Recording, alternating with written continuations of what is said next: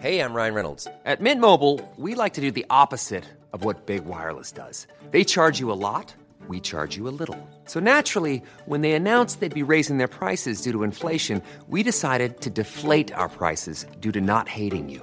That's right. We're cutting the price of Mint Unlimited from $30 a month to just $15 a month. Give it a try at mintmobile.com slash switch. $45 upfront for three months plus taxes and fees. Promo rate for new customers for limited time. Unlimited more than 40 gigabytes per month. Slows. Full terms at mintmobile.com.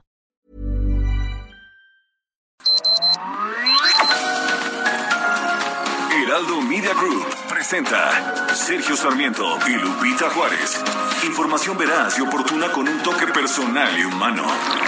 Por El Heraldo Radio, donde la H suena y ahora también se escucha.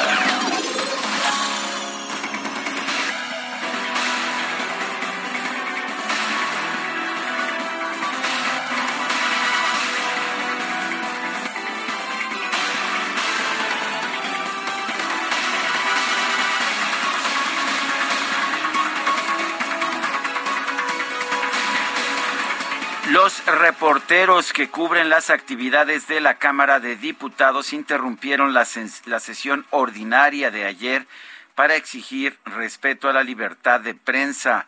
Nos queremos vivos, justicia fue lo que dijeron estos periodistas.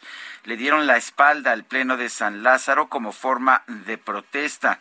El momento en que el diputado de Morena, Hamlet García Almaguer, tomaba la tribuna de la mano de otros legisladores de su bancada para hablar a favor de la reforma que busca permitir a los partidos regresar recursos en casos de emergencias. eh, en, ese momento los representantes de los medios de comunicación protestaron por varios minutos. Desde el balcón de medios y con el puño levantado, los periodistas lanzaron consignas como libertad de prensa, nos queremos vivos y justicia.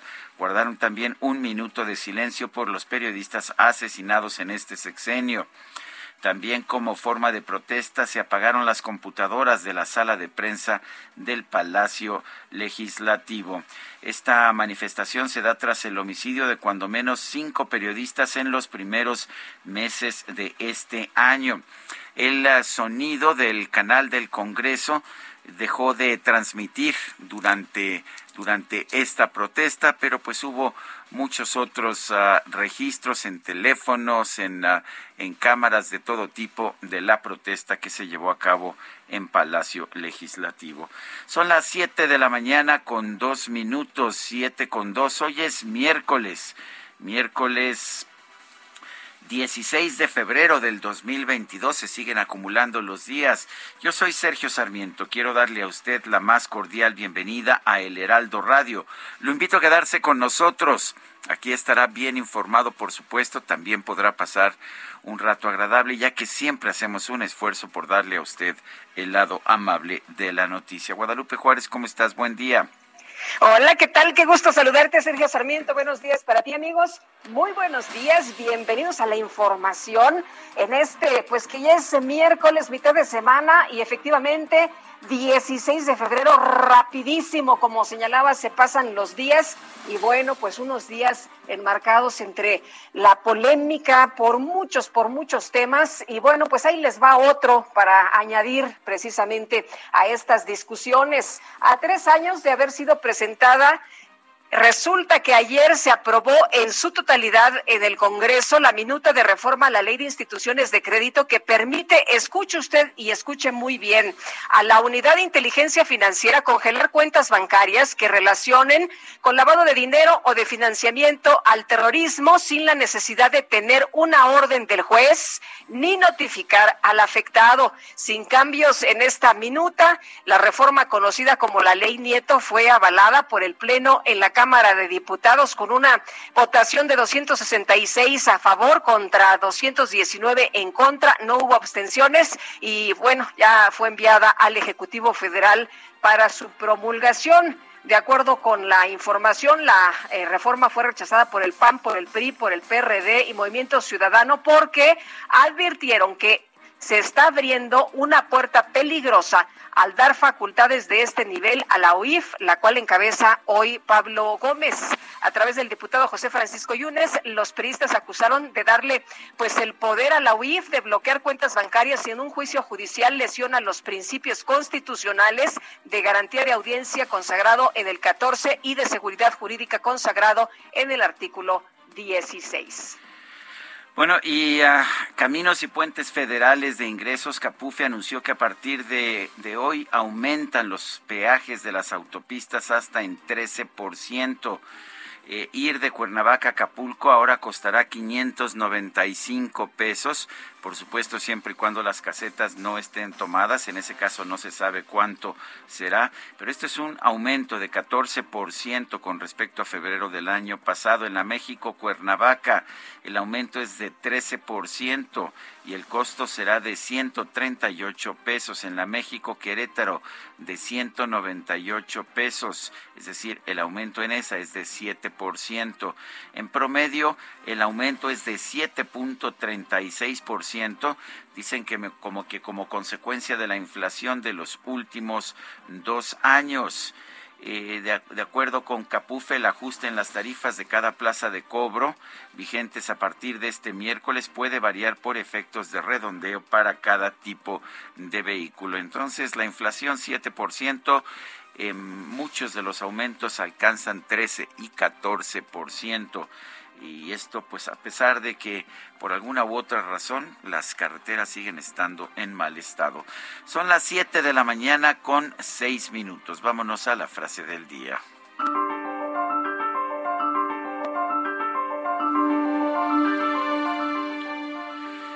Bueno, y la frase del día es de Winston Churchill. No existe la opinión pública, lo que hay opinión publicada, ¿sí? Winston Churchill.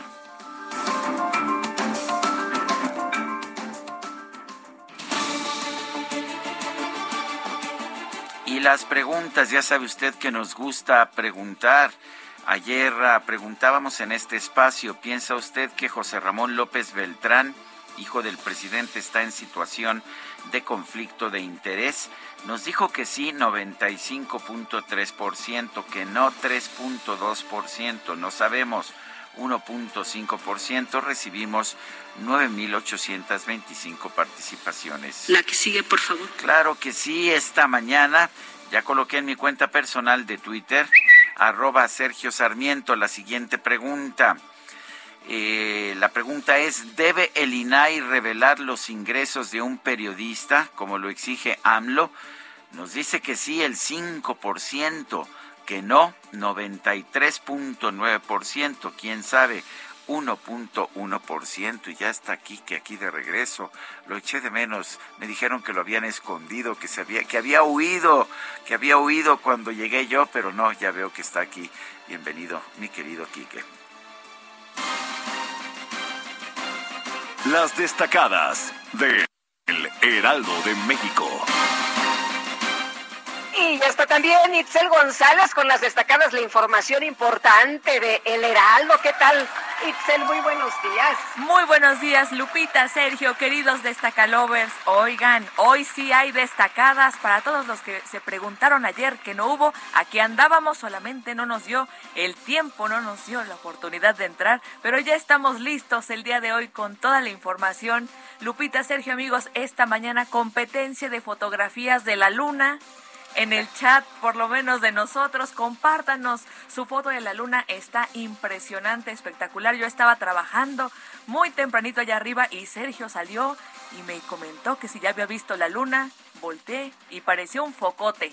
Muy bonita la luna esta mañana, así que si ustedes ¿Nos regresamos, por favor? Asómense y nos regresamos. No, hombre, ya está Ya no, ya no hay luna, ¿eh? Ya- Yo solamente voy a decir que Enrique llega tarde y todavía nos anda pisando los talones. No. Eso Uy. no lo vamos Uy. a permitir. Sergio, Desde el balcón. Ay. Desde el balcón. Desde el Oye, balcón. no. Oye, yo estoy acá desde el balcón y déjenme decirles que ya se metió la luna, ¿eh? ¿Ah, ya sí? estaba aquí muy, muy pendiente. Sí, ya no hay luna a esta hora, pero efectivamente fue increíble de postal espectacular. La compartimos en arroba Sergio Lupita, las fotos, la competencia, ahí está publicada para que nos dé su opinión. Hay que trabajar porque es miércoles, así que comenzamos con las destacadas del Heraldo de México. En primera plana, petróleo al alza, crisis en Ucrania pega a México. El gobierno dejará de percibir 300 millones de pesos diarios de LIEPS en combustibles. 98 familias piden apoyo a embajada. País de la cannabis descongelan dictamen de regulación.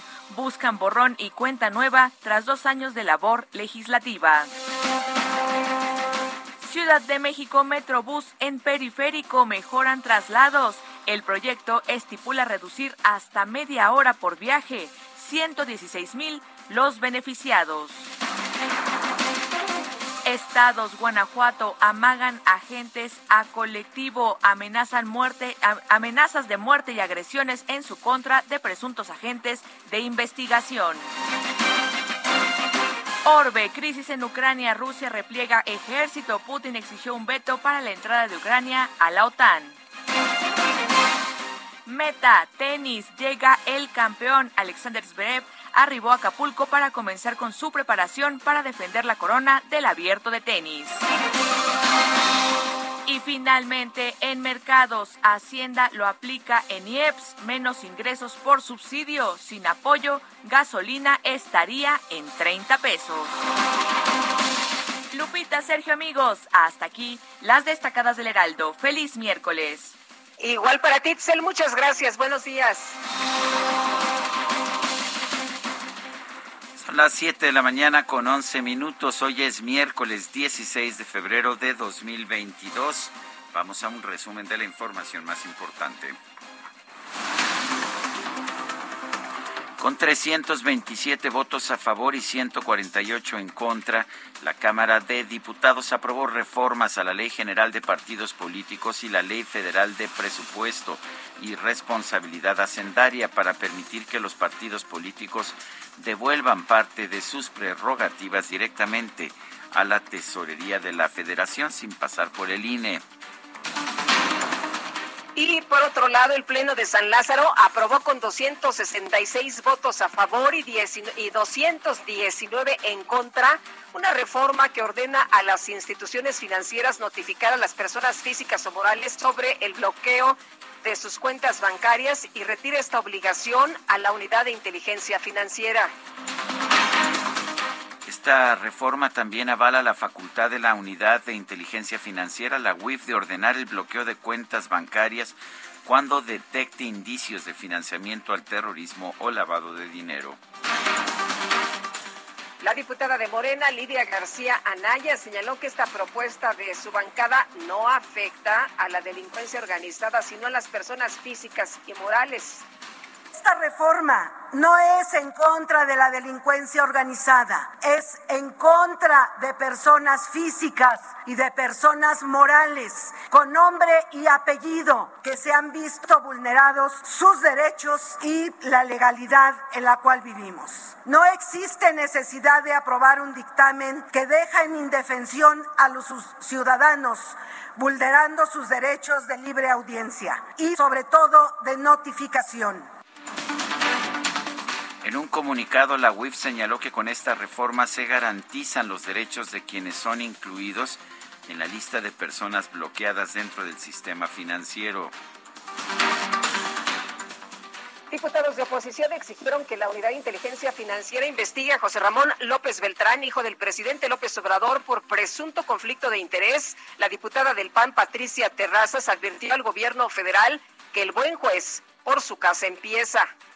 De esta tribuna le digo al presidente y a sus aliados que el buen juez por su casa empieza. Tendría que hacer las aclaraciones del origen y destino de los recursos de su familia, de José Ramón, de Martín, de Pío, de su prima Felipa y de sus colaboradores cercanos. La bancada del PAN llevó al Pleno del Senado una casa de cartón para exigir que se investigue a José Ramón López Beltrán, hijo del presidente López Obrador, La senadora Kenia López exhortó a la unidad de inteligencia financiera que atienda este caso. El presidente está fuera de sí, está fuera de sus casillas y arremete en contra de los periodistas y en contra de los medios de comunicación y en contra de la oposición, porque no acepta que su familia es corrupta, pero debe haber una investigación y este Senado de la República debe solicitar una investigación. Por eso es que hoy vengo aquí a apelar a la mayoría de Morena a que aprueben que haya una investigación que la UIF, la Fiscalía General de la República y la Función Pública investiguen, investiguen a la familia del presidente. Bueno, y hablando de periodistas, este martes un grupo de periodistas de compañeros realizó una manifestación al interior de la Cámara de Diputados para exigir respeto a la libertad de expresión y justicia por los periodistas asesinados. ¡Libertad de prensa! ¡Libertad de prensa! ¡Justicia! ¡Justicia! ¡Justicia! ¡Justicia! Un juez federal declaró inconstitucional una parte de la Ley Federal de Austeridad Republicana, la que impide a los exfuncionarios del gobierno federal trabajar en empresas a las que regularon durante los 10 años posteriores a dejar el cargo. Y durante el Parlamento abierto sobre la reforma eléctrica, Ana Lilia Moreno, investigadora de México Evalúa, advirtió que esta iniciativa representa una sobrecarga a la Comisión Federal de Electricidad y abre la puerta a la discrecionalidad, la opacidad y la corrupción. En palabras sencillas, la CFE estaría sobrecargada de responsabilidades, se mandaría sola. No vemos claros los contrapesos y los mecanismos de transparencia y rendición de cuentas con los que operaría en un régimen de excepción legal a la competencia económica, aunque de facto se comportaría como un agente preponderante, como en, el sector telecomunicaciones, en la venta de energía en la compra de energía como un monopsonio de un insumo esencial para toda la actividad económica, política, social y cultural del país. Esto es mucho. Un juez federal otorgó una suspensión definitiva para que la planta eléctrica de Iberdrola en Monterrey siga suministrando energía a las instalaciones de la cervecería Cuauhtémoc Moctezuma. El gobierno capitalino informó que la nueva central fotovoltaica en la central de abasto de la Ciudad de México va a entrar en funcionamiento antes de que concluya este año. El presidente López Obrador se reunió en Palacio Nacional con los miembros de su gabinete y autoridades de la Ciudad de México y el Estado de México para revisar el avance de las obras de interconexión para el nuevo Aeropuerto Internacional Felipe Ángeles. Y tras el encuentro, la jefa de gobierno de la Ciudad de México, Claudia Sheinbaum, señaló que se está haciendo todo lo posible para que los capitalinos puedan llegar al aeropuerto de Santa Lucía en 45 minutos.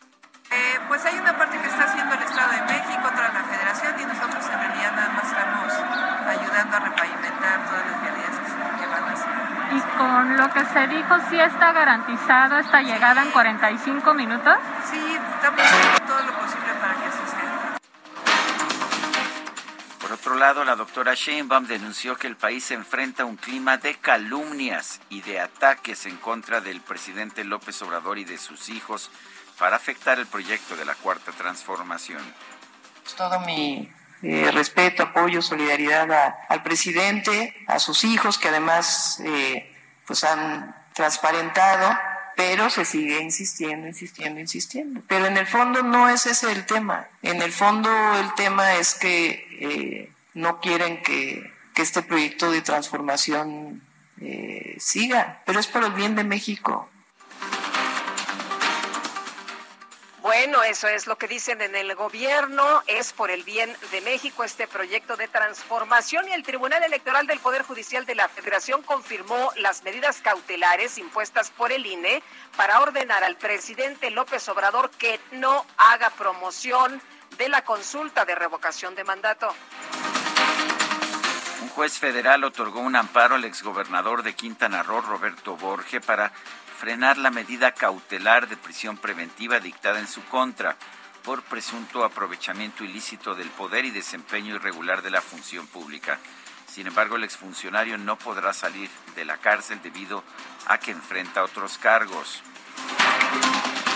Y la Fiscalía General de la República entregó en extradición a los Estados Unidos a Ramón Raudel Campos Murillo, alias el Chilango, identificado como presunto líder de una red de trata de personas que operaba en eh, Maryland, allá en los Estados Unidos y también en Virginia.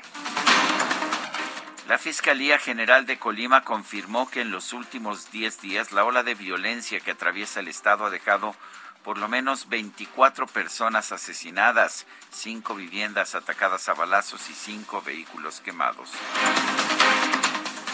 Oye, y este niño también de 14 años que secuestraron, lo encontraron pues asesinado su padre decía, oigan, mi niño, un niño de 14 años, un jovencito que era humilde, que era un chavito trabajador, ¿por qué las autoridades no ponen un alto? Y si no pueden, y esto lo hemos escuchado ya varias veces, pues que renuncien. El fiscal general de Puebla, Gilberto Higuera, informó que, de acuerdo con las investigaciones del caso del niño Tadeo, el cuerpo del menor permaneció una noche en el penal de San Miguel antes de ser depositado en un contenedor de basura.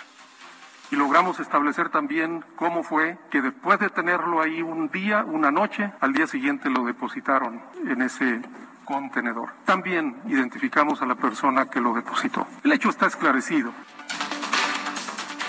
Un grupo de abogados se manifestó frente al edificio del Tribunal Superior de Justicia de la Ciudad de México para expresar su rechazo al nuevo sistema de citas que prepara el organismo. Y un grupo de padres de niños con cáncer realizó una protesta frente a Palacio Nacional para exigir que se garantice el abasto de medicamentos oncológicos. La Secretaría de Salud informó que este martes se registraron 21.207 casos confirmados de COVID-19 en México, así como 643 muertes. El científico mexicano Héctor Cabrera Fuentes, detenido en 2020 en el Aeropuerto Internacional de Miami, se declaró culpable de espiar a un informante del gobierno de los Estados Unidos por órdenes de Rusia. El presidente de la Unión Americana, Joe Biden, celebró que el gobierno de Rusia haya anunciado la retirada de tropas que realizaban operaciones cerca de la frontera con Ucrania. Sin embargo, señaló que el riesgo de una invasión rusa sigue estando presente. El expresidente de Honduras, Juan Orlando Hernández, fue detenido este martes en Tegucigalpa luego de que el gobierno del de, de, Estados Unidos solicitó su captura con fines de extradición por presuntos vínculos con el narcotráfico. Y en información deportiva, el Paris Saint-Germain derrotó 1 a 0 al Real Madrid en los octavos de final de la UEFA Champions League. Le salió barata la derrota al Real Madrid. Messi falló un penal y bueno, los uh, delanteros y medios franceses, eh, parisinos, se cansaron de fallar, se cansaron también de ver sus balones a gol parados por el guardameta del Madrid, Courtois.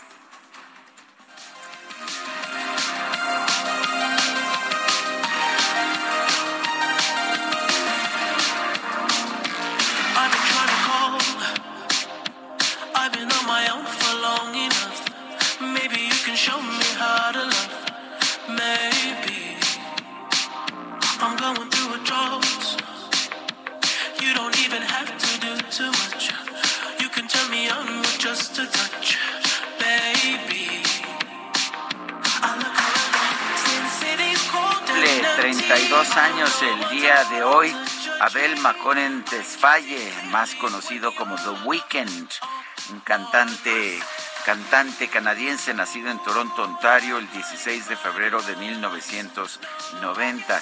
Esta canción que estamos escuchando, Blinding Lights, una de las canciones más escuchadas el año pasado en la Unión Americana y en todo el mundo.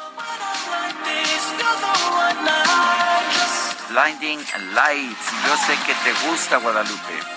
Me encanta, mi querido Sergio, y qué bueno que ganó esta opción el día de ayer. Estuvo muy reñida. Más, bien empató, más bien empató, pero no, tú sabes, ganó, ganó. Tú sabes lo que, hacen los autoritarios. Dice, no me importa el resultado de la votación. Ay, ay, ay. Es, que sabes qué? que, que en la mañana, en la mañana rápidamente, cuando se preguntó, bueno, ¿quién ganó? Pues tuve que poner quién ganó. Así, ¿Ah, cuando había la votación que yo sepa quedó empatada, pero bueno. Les, les madrugué. Es un madruguete, efectivamente. Bueno, el hecho está en que estamos escuchando a The Weeknd y Nat King Cole nuevamente derrotado. Vamos a una pausa. Nuestro número para que nos mande mensajes de WhatsApp es el 55 20 10 96 47. Regresamos.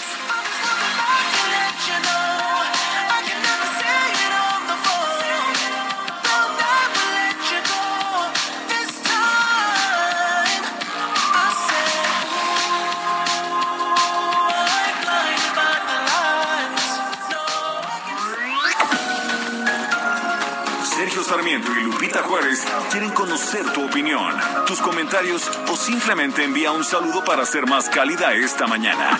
Envía tus mensajes al WhatsApp 5520 109647.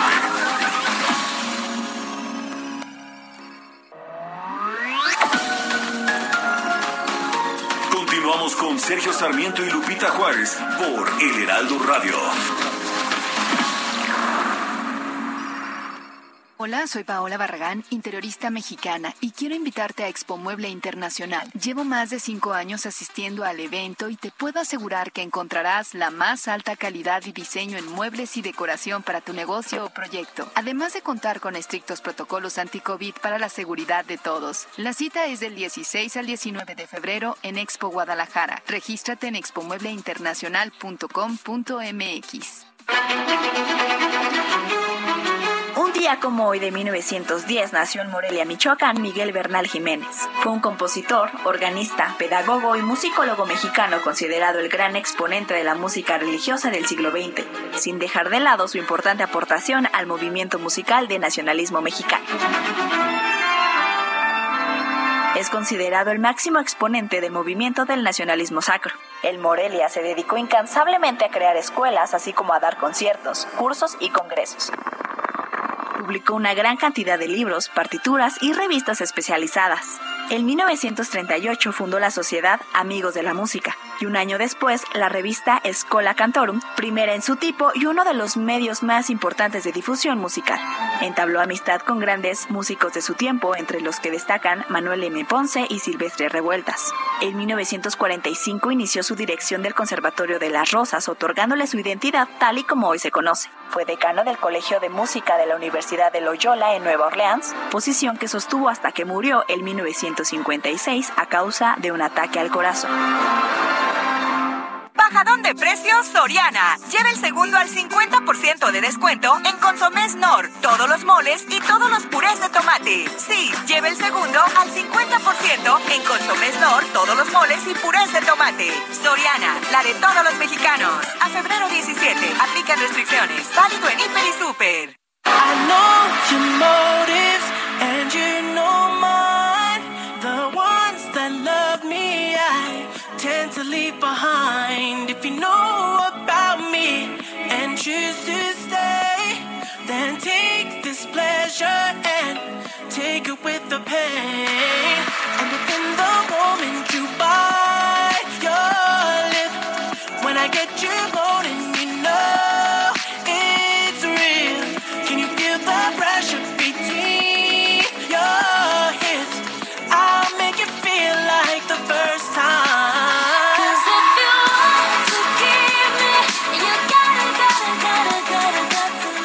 se llama Love Me Harder, Ámame Más Duro. Tenemos al, al cantante canadiense The Weeknd acompañado por Ariana Grande. The Weeknd está cumpliendo 32 años. Tenemos mensajes de nuestro público. Oye, sí tenemos mensaje. Qué chavo, ¿verdad? Está bien joven y súper talentoso y prácticamente en los escenarios más importantes se presenta. Bueno, qué cosa. Nos dice Patricia Villaseñor, buenos días Sergio Lupita, ustedes extraordinarios periodistas, objetivos y profesionales, nos unimos a ustedes y a todos los periodistas y oramos por su vida. Cuídense mucho todos los días arriesgan su vida en este momento. Les mando un abrazo. Pues sí, muchos compañeros arriesgan su vida para dar a conocer información que a algunos no les gusta, ¿no? Como se dice, pisan callos, no les gustan los poderosos. Y bueno, ya sabe usted lo que pasa. Bueno, mi amigo el notario Alfonso Cermeño eh, me manda eh, un mensaje, quiere mandar una felicitación a su hija Lourdes y a su esposo Alejandro por el nacimiento de sus mellizos, Leo y Luca Sousa Cermeño. Sí, Leo y Luca Sousa Cermeño, futuros radioescuchas de Sergio Lupita Guadalupe. Eh, felicidades a Alejandro y a Lourdes por el nacimiento de sus mellizos, Leo y Luca. Pues muchas felicidades, oye, y sí nos, nos da gusto que ya eh, estemos en este espacio contando con nuevos radioescuchas. Reporteros y periodistas que cubren las sesiones en la Cámara de Diputados protestaron ayer dándole espalda a los legisladores de Morena. Elia Castillo, cuéntanos, ¿qué tal? Muy buenos días. Muy buenos días, Lupita Sergio, los saludo con gusto. Pues así fue. Ayer al grito de libertad de prensa, nos queremos vivos y justicia de espaldas al Pleno, representantes de medios de comunicación entre reporteros, camarógrafos y fotógrafos que cubren las actividades diarias en la Cámara de Diputados protestaron desde el palco de prensa del Salón de Plenos para defender la libertad de expresión y en contra de los hostigamientos, violencia y ataques en contra de periodistas. Eh, Lupita, les comento que durante el posicionamiento de la fracción de Morena a cargo de Hamlet García, durante la discusión del dictamen eh, que reformaba la LEGIPE para que los partidos puedan regresar en cualquier momento sus prerrogativas directamente a la tesorería de la federación, se, eh, los reporteros se manifestaron para exigir respeto al ejercicio periodístico. También eh, rindieron un minuto de silencio por todos los periodistas asesinados y la violencia en contra del gremio que se ha incrementado significativamente. Recordemos que tan solo en lo que va de este año, cinco periodistas han sido privados de la vida. Les comento que los equipos de cómputo de la sala de prensa del Palacio de San Lázaro también fueron apagados y el espacio permaneció vacío durante esta protesta, toda vez que pues todos los representantes de medios de comunicación estaban en el llamado corral de prensa al fin, finalmente con aplausos y al grito de justicia, eh, pues concluyó esta manifestación que cabe aclarar, Sergio Lupita, fue absolutamente apartidista, que duró cerca de cinco minutos y en la que participaron, participamos cerca de 35 representantes de medios de comunicación. Así se dio esta protesta el día de ayer en el Palacio Legislativo de San Lázaro. Oye, Elia, tenemos entendido que en el canal del Congreso de pronto les quitaron el, el audio para que no se escuchara la, pues lo que decían ustedes ahí en esta protesta. Así fue durante, eh, bueno, estos minutos que, eh, que duró la protesta fue suspendido el, el, el audio del canal del, del Congreso temporalmente. Eh, esto ha sucedido ya en otras ocasiones, principalmente cuando hay protestas o se eh, suscita algún disturbio por parte de los de las bancadas de las facciones de oposición. Eh, los diputados justamente de oposición del PAN, del PRD, cuestionaron que, que se lleve a cabo esta práctica no ha habido una respuesta por parte del canal del Congreso, sin embargo, sí es una práctica que se ha repetido en otras ocasiones. Muy bien, pues Elia, te agradezco mucho, te agradecemos que nos hayas eh, dado los detalles de esta información, la que reporteros y periodistas que cubren estas sesiones hicieron esta protesta. Muchas gracias, Elia. Muy buenos días. Son las 7 de la mañana con 38 minutos. Bajadón de precios Soriana. Lleva el segundo al 50% de descuento en Consomés Nor, todos los moles y todos los purés de tomate. Sí, lleva el segundo al 50% en Consomés Nor, todos los moles y purés de tomate. Soriana, la de todos los mexicanos. A febrero 17, aplican restricciones. Válido en Hiper y Super. La bancada del PAN en el Senado tomó la tribuna de esta Cámara para solicitar a la mesa directiva que se realice un debate en torno a la casa de Houston en la que vivió el hijo mayor del presidente Andrés Manuel López Obrador. Julen Rementería es coordinador del Partido Acción Nacional en el Senado. Julen, cuéntanos por qué la toma de esta ¿Por qué la toma de la tribuna? Y, realmente es, es tema eh, esta casa del, del hijo del, del, del hijo del presidente Andrés Manuel López Obrador. Hola Sergio, muy buenos días, buenos días Lupita y a todos. Hola, ¿qué tal Julen? Buenos días. Mire, mira Sergio Lupita, les quiero comentar que el tema de la toma de tribuna tuvo que ser necesario porque hemos inscrito ya hasta el día de ayer 12 puntos de acuerdo, 12 proposiciones con puntos de acuerdo de temas relacionados a esta situación de la investigación que a nuestro juicio se tendría que dar para esclarecer los hechos en la posible situación de tráfico de influencias entre la familia del presidente, del Manuel López Obrador, y Pemex, y todo lo que a partir de ahí se desprende, y luego en las explicaciones que se ha pretendido dar tanto de José Ramón López Beltrán como del presidente Andrés Manuel, y donde lejos de aclarar se han abierto muchas más dudas.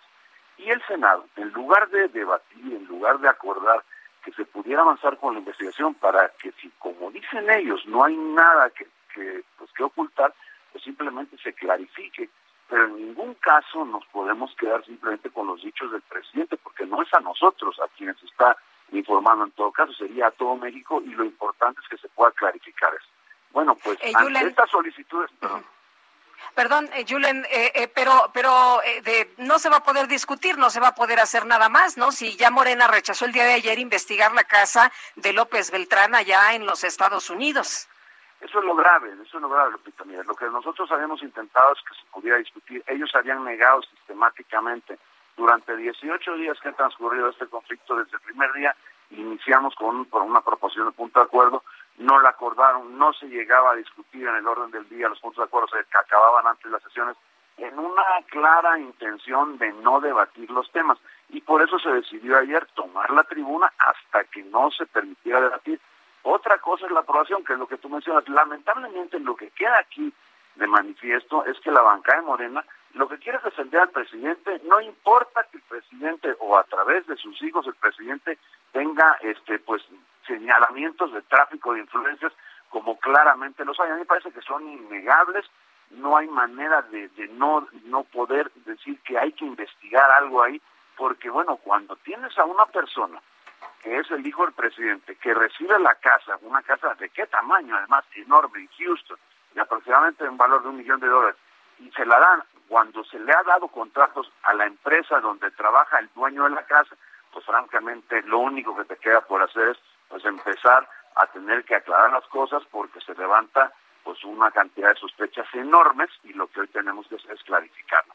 No podemos hacer menos. Evidentemente aquí Morena está pues simplemente manifestando, como ya lo dijo alguna ocasión, una ocasión, su lealtad pues incondicional, incluso una carta ayer lo ponen así, al presidente y bueno, a lo que él significa, me pare- incluso llamando a los que no estamos de acuerdo con esos traidores a la nación, al pueblo, a la patria, me parece que es verdaderamente fuera de lugar eso.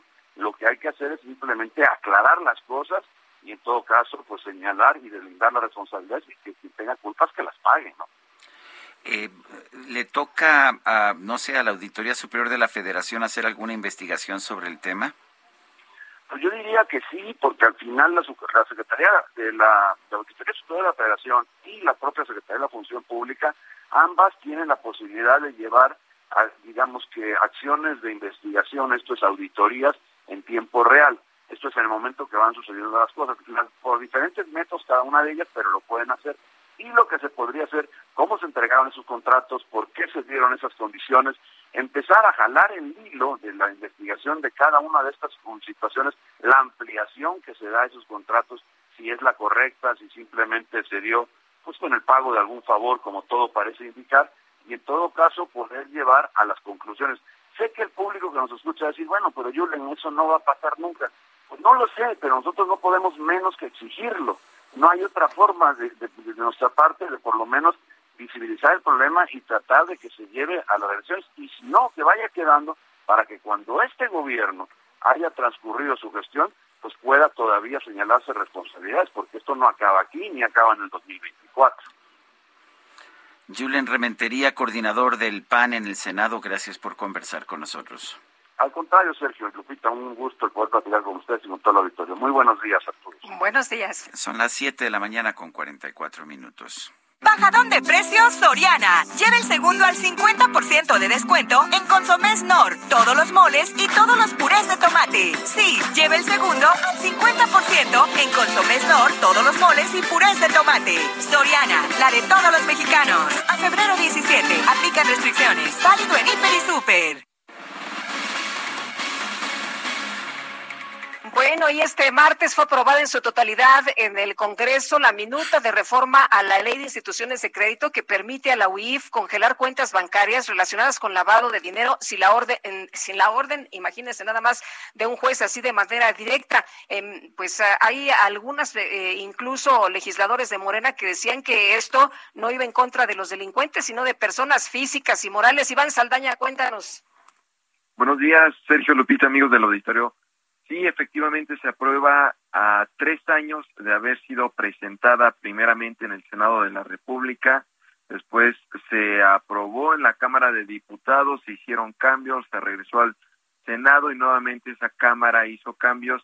Y desde 2020 estaba congelada en la Cámara de Diputados. El día de ayer finalmente se discutió y se aprobó con un, una cerrada votación 266 votos a favor, 219 en contra y cero abstenciones y fue enviada al Ejecutivo para su promulgación.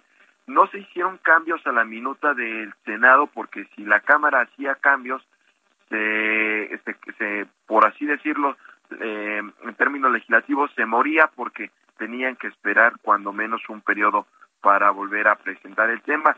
Eh, esta minuta eh, explicó Luis Armando Melgar eh, al presentar el dictamen, pues tenía tiene por el objeto eh, eh, darle las facultades a la UIF y también crear un procedimiento para que eh, se respete el derecho de audiencia de las personas que sean integrados a la lista de personas congeladas por la UIF. Sin embargo, esta reforma pues fue rechazada por el PAN, por el PRI, por el PRD y por Movimiento Ciudadano, pues advirtieron que se está abriendo una puerta peligrosa al dar facultades de este nivel a la UIF, la cual encabeza hoy Pablo Gómez. Incluso la diputada morenista, como lo decía Lupita Lidia García, también presentó una reserva para hacer modificaciones y finalmente, como no se aceptó eh, estas modificaciones que ella proponía, pues eh, Iván, Iván Saldaña. Sí, Iván. A ver, perdimos, eh, se nos estaba cortando, de hecho, la ya el audio del reportero. No sé si lo tenemos de regreso o vamos a la siguiente, vamos a la siguiente entrevista. La Suprema Corte de Justicia determinó atraer asuntos relacionados con el documental Duda Razonable de Netflix. Es un documental que habla de la historia de Héctor Muñoz, Gonzalo García y Juan Luis López, acusados del delito de secuestro en Tabaco en Tabasco, perdón. Iker Iberreche, quien es litigante en materia penal, está en la línea telefónica. Eh, abogado, ¿cómo está? Buenos días. Cuéntenos de este, de este documental, Duda Razonable y de los casos de estas personas. Claro, buenos días, Sergio. Buenos días, Lupita. Eh, Hola, buenos días. Buenos días. Este, efectivamente, estos casos, el caso de Héctor, Gonzalo y, y Juan Luis, eh, está relacionado o está relatado a través del documental Duda Razonable, eh, en donde se muestra cómo estos muchachos, eh, junto con otro que ya fue liberado de nombre Darwin, son acusados eh, primero por un secuestro de una, de una mujer, son absueltos por el tribunal toda vez que se probó que ellos no tenían ningún tipo de intervención en eso. eh, e inmediatamente son detenidos a ellos tres, ya Darwin es absuelto y ya no, ya no lo, lo, involucran, pero ellos otros, los otros tres, Héctor Gonzalo y Juan Luis, son detenidos acusados por una tentativa de secuestro de una persona, eh, que en realidad todo se trató de un mínimo incidente vial entre Héctor y esa persona y eh, bueno, se les atribuyó el, el, delito de secuestro, de tentativa de secuestro y por ese caso ya ellos llevan más de seis años presos sin que, es más, ellos ni siquiera se conocían entre sí cuando fueron acusados por esto. Entonces eso es lo que relata el tribunal. Sí, a tus órdenes. Que, pero lo, lo, peligroso aquí, y como dice también en, en el, pues en, en, este documental, es que cualquier persona puede ser Gonzalo, cualquier persona puede ser Juan Luis o, o Héctor, ¿no? Eh, puede ser inocente y dice el documental, si supieras eh, que, que estás en peligro, pues a lo mejor muchos ni nos animaríamos a salir a la calle. ¿Cómo te pueden imputar? Te pueden decir sin pruebas que eres culpable, te pueden meter seis años a la cárcel y no pasa nada en este país. Ahora que la Suprema Corte atrae los asuntos eh, relacionados, ¿qué es lo que procede? Exacto, exacto. Ese es el gran, el gran punto por el cual, eh, a ver, eh, lo que nosotros hicimos fue promover un amparo directo, o se promovió a, eh, a nombre de ellos, o firmado por ellos un amparo directo, que en teoría o en principio iba a ser resuelto por un tribunal colegiado de circuito en Tabasco, un tribunal federal. Sin embargo, nosotros atendiendo a una facultad que tiene la Suprema Corte de Justicia de la Nación, que es atraer casos de interés y trascendencia eh, para resolver amparos directos, le solicitamos eso a la Corte, que atrajera el caso porque considerábamos que este era un asunto de interés y trascendencia. Y eso fue lo que resolvió precisamente el día de ayer la Corte eh, a partir de una de un proyecto o de una eh, solicitud que nosotros hicimos y que hizo suya el ministro presidente Arturo Saldívar, el Pleno asume eh, y decide que va a ser quien resuelva este asunto.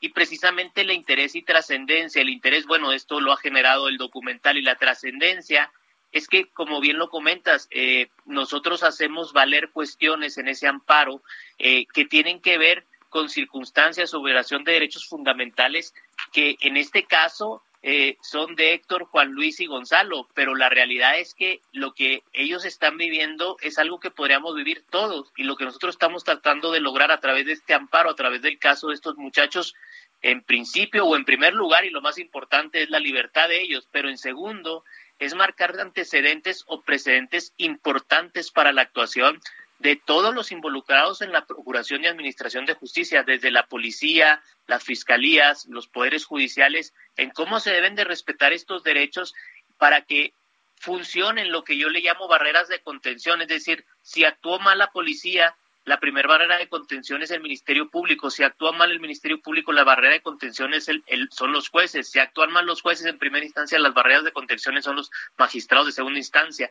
Y que esto no suceda, que una persona no pueda ser acusada y condenada por un delito que no cometió, donde no hay pruebas y prácticamente con el dicho de una persona que además no tiene congruencia y que además no se respetan los derechos de la forma en que debe ser juzgada una persona, están pasando hoy más de seis años en prisión y están condenados a 50 años de prisión. De hecho, por lo que platicas y no conozco, por supuesto, los detalles del caso, en este, en estos casos en particular, no hay ni siquiera una duda, no se trata de una duda razonable, es que no hay, no hay indicios que demuestren la culpabilidad de estas personas. Estoy en lo cierto, va, va mucho más allá que haya una duda y que haya pruebas que sugieran.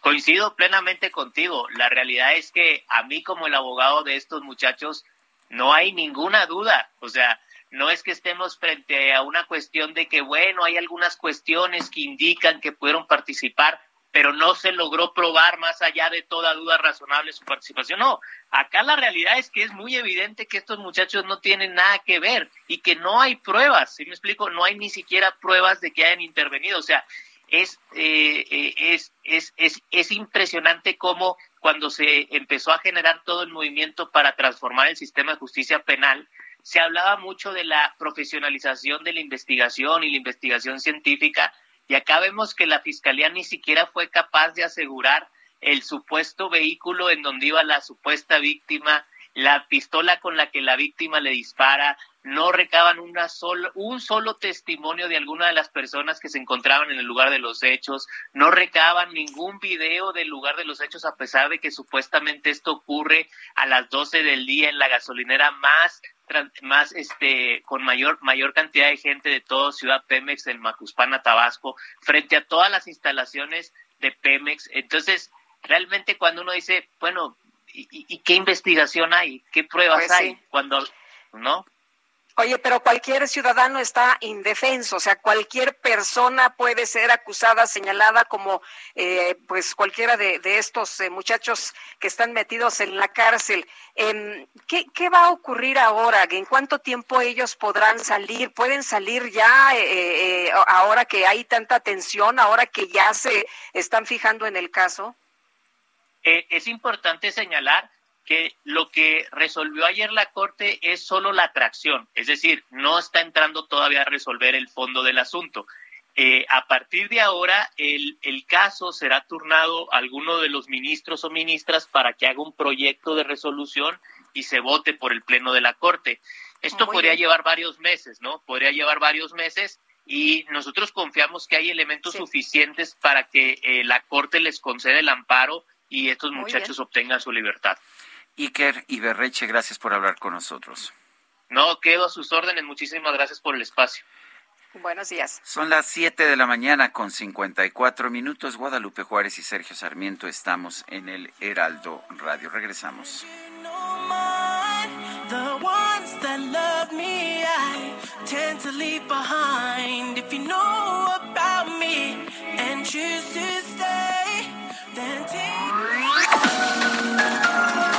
Sergio Sarmiento y Lupita Juárez quieren conocer tu opinión, tus comentarios o simplemente envía un saludo para hacer más cálida esta mañana. Envía tus mensajes al WhatsApp 5520 109647.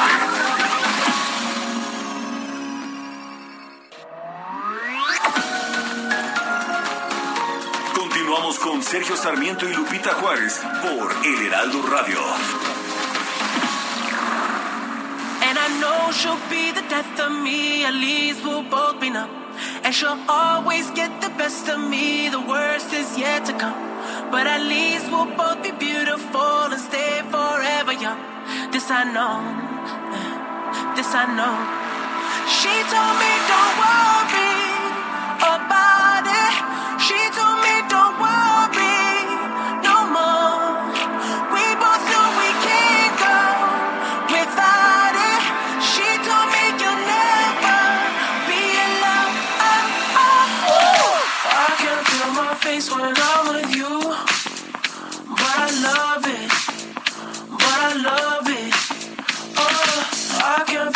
Face when I'm with you.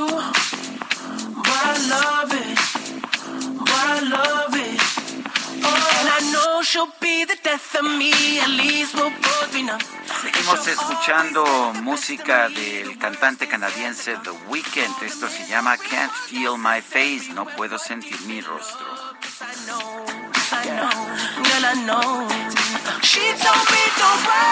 Tenemos mensajes de nuestro público. Ya pusimos a bailar al estimado y al respetable. Buenos días, nos dice Wendy Zul. Ojalá puedan ayudarnos para saber qué está pasando con la prepa en línea CEP. Desde diciembre no tenemos clases porque supuestamente está en reestructuración desde, hombre, ya cuánto eh, pasó y no les informan, qué bárbaros. Eh, dicen que no tienen clases, quieren seguir con los estudios, pero pues que siguen en reestructuración. Así eh, nos dice Wendy, ayuda por favor. Bueno, y dice otra persona, muy buenos días a los mejores comunicadores de la radio. Ahora resulta que el abyecto quiere justificar a sus amigos y aliados del crimen organizado en Michoacán por las amenazas a los inspectores de los Estados Unidos por hacer su trabajo. Eh, como todo, según es contra él, prefiere proteger al narco y el crimen que hacer justicia. Eh, lo dice Mario Domínguez. Bueno, y buen día, dice otra persona el auditorio, Sergio Lupita, soy un taxista de la Ciudad de México. Desde hace cinco años y poco se habla de que tiene más de una década que no suben la tarifa. O sea, vivimos con prácticamente los mismos ingresos desde entonces. pues ah, tiene, tiene absolutamente razón. Y, bueno, lo que estamos viendo es que pues ahora te cobran de más y en realidad ahora están con, una competencia real. Antes los taxistas tenían un monopolio, no se daban placas, ahora sí están compitiendo contra otras empresas, contra las plataformas de, de servicios de transporte privado que pues que muchas veces eh, tienen mejores precios y tienen además mejor servicio. Son las 8 de la mañana con tres minutos. El pronóstico del tiempo. Sergio Sarmiento y Lupita Juárez. Ana Moguel, meteoróloga del Servicio Meteorológico Nacional de la Conagua. ¿Cómo estás? Buenos días. Buenos días, Sergio Lupita. Para este día, el Frente Frío número 30 recorrerá el noreste del país, asociado con una vaguada polar, la corriente en chorro subtropical y una línea seca sobre Coahuila, favorecerán lluvias y chubascos en Baja California, Sonora y Chihuahua rachas de viento de 100 a 120 kilómetros por hora en Chihuahua y Durango, de 80 a 100 kilómetros por hora en Sonora, Coahuila y Zacatecas, y de 60 a 80 kilómetros por hora en San Luis Potosí y Aguascalientes. Dichos vientos estarán acompañados de posibles tolvaneras. Asimismo, se pronostica un nuevo descenso de temperatura en dichas regiones, además de posible caída de nieve o agua nieve en sierras del norte de Baja California, Sonora y Chihuahua. Por otra parte, un sistema de alta presión en el Golfo de México desarrollará vientos de componente sur con rachas de hasta 70 kilómetros por hora en costa de Veracruz y rachas de hasta 80 kilómetros por hora en Tamaulipas y Nuevo León. Por otra parte, la entrada de humedad de ambos océanos originará en horas de la tarde y noche lluvias aisladas en el centro, oriente, sur y sureste del país, chubascos en la península de Yucatán, así como descargas eléctricas en zonas de Guerrero, Oaxaca, Campeche, Yucatán y Quintana Roo. En cuanto al Valle de México, se espera ambiente de fresco frío durante la mañana, dominará cielo medio nublado, nublado con lluvias aisladas en la tarde, tanto en la Ciudad de México como en el Estado de México. El viento será del sur y suroeste de 5 a 15 kilómetros por hora, con rachas que pudieran superar los 35 kilómetros por hora. En la Ciudad de México se pronostica una temperatura máxima de 23 a 25 grados Celsius y mínima para mañana de 8 a 10 grados Celsius. Para la capital del Estado de México, una temperatura máxima de 19 a 21 grados Celsius y una mínima de 1 a 3 grados Celsius. Este es mi reporte del Servicio Meteorológico Nacional de la Conagua. Buenos días. Buenos días, Ana Moguel. Gracias. Gracias a ustedes.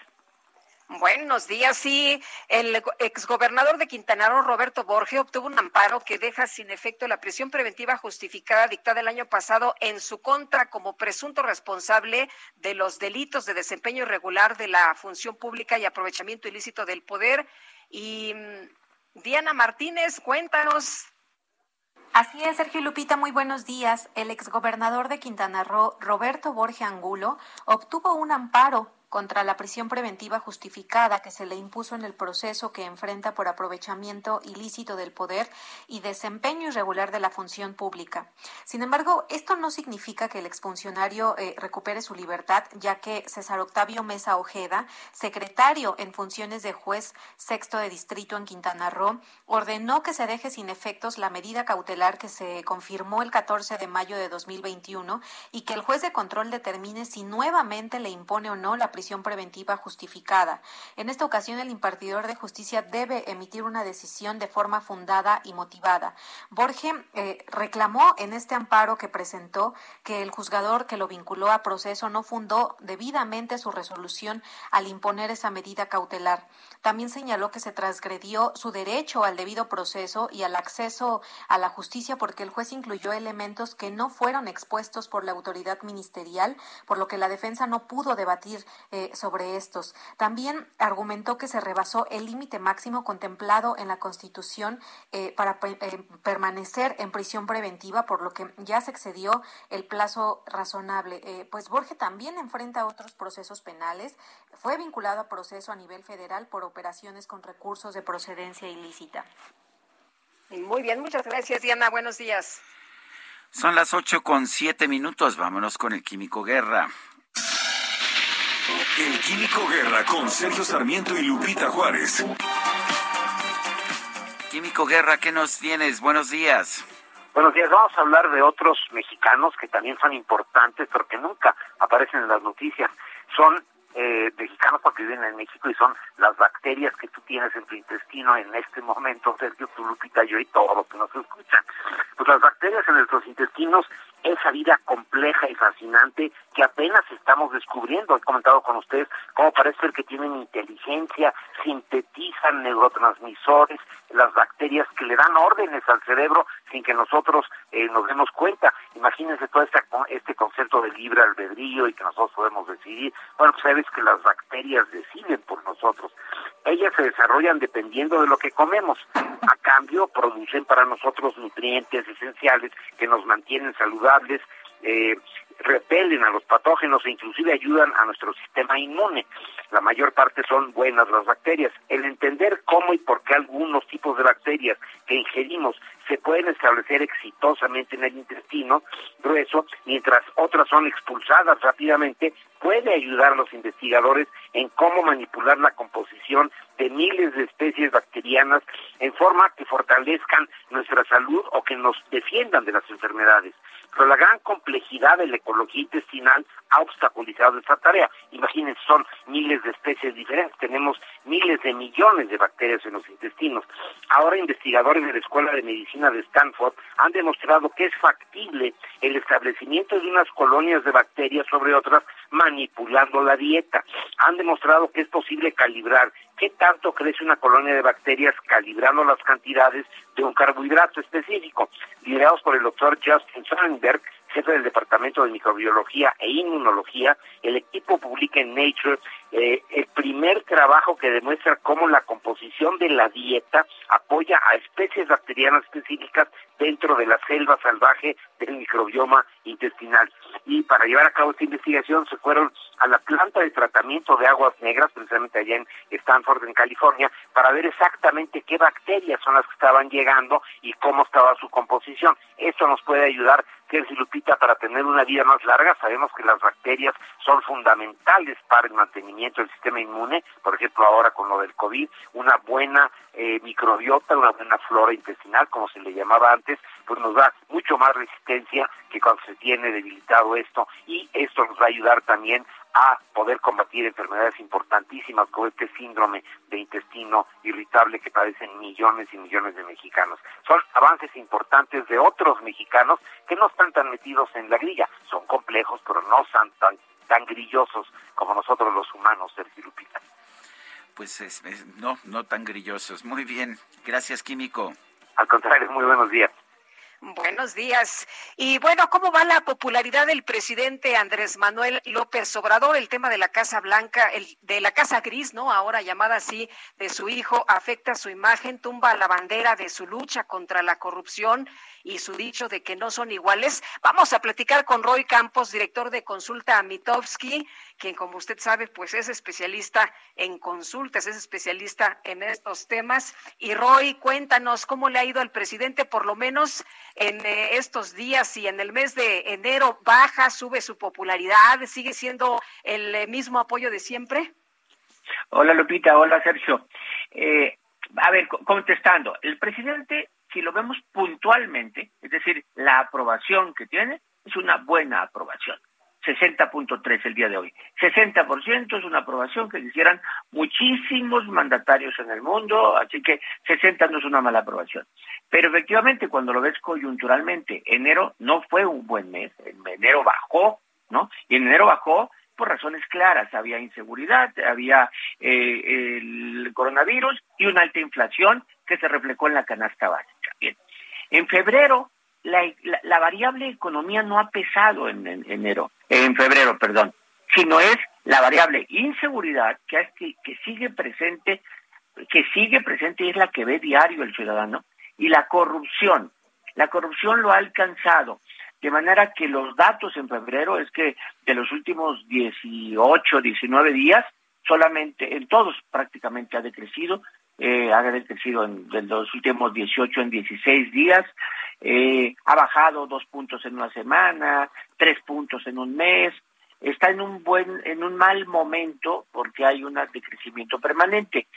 Es decir, sí claramente es la corrupción. Simplemente te doy un dato. Hace una semana 77% decía que había mucha corrupción, hoy 79%, la corrupción ha subido, la inseguridad hace una semana decía que 40 y 28% decía que estaba bueno, hoy solamente 25, baja la percepción de seguridad. Son seguridad y corrupción los que han hecho esta baja. Preocupante, pues el presidente podría estar preocupado por la tendencia, no por el número. Este número no pone en peligro eh, mayoría, no pone en peligro revocación, pero pues sí ya es una tendencia de mes y medio donde no ha podido controlar la agenda. El, o sea que él sigue siendo muy popular. De hecho, hoy, este, hoy te cito y cito otras encuestas en mi columna. El, uh, y, y, lo que veo yo, pues es que sigue siendo un presidente muy sólido, un presidente con una popularidad extraordinaria. Sí, sí, sí. O sea, el, el, el millonario aún perdiendo sigue rico, ¿no?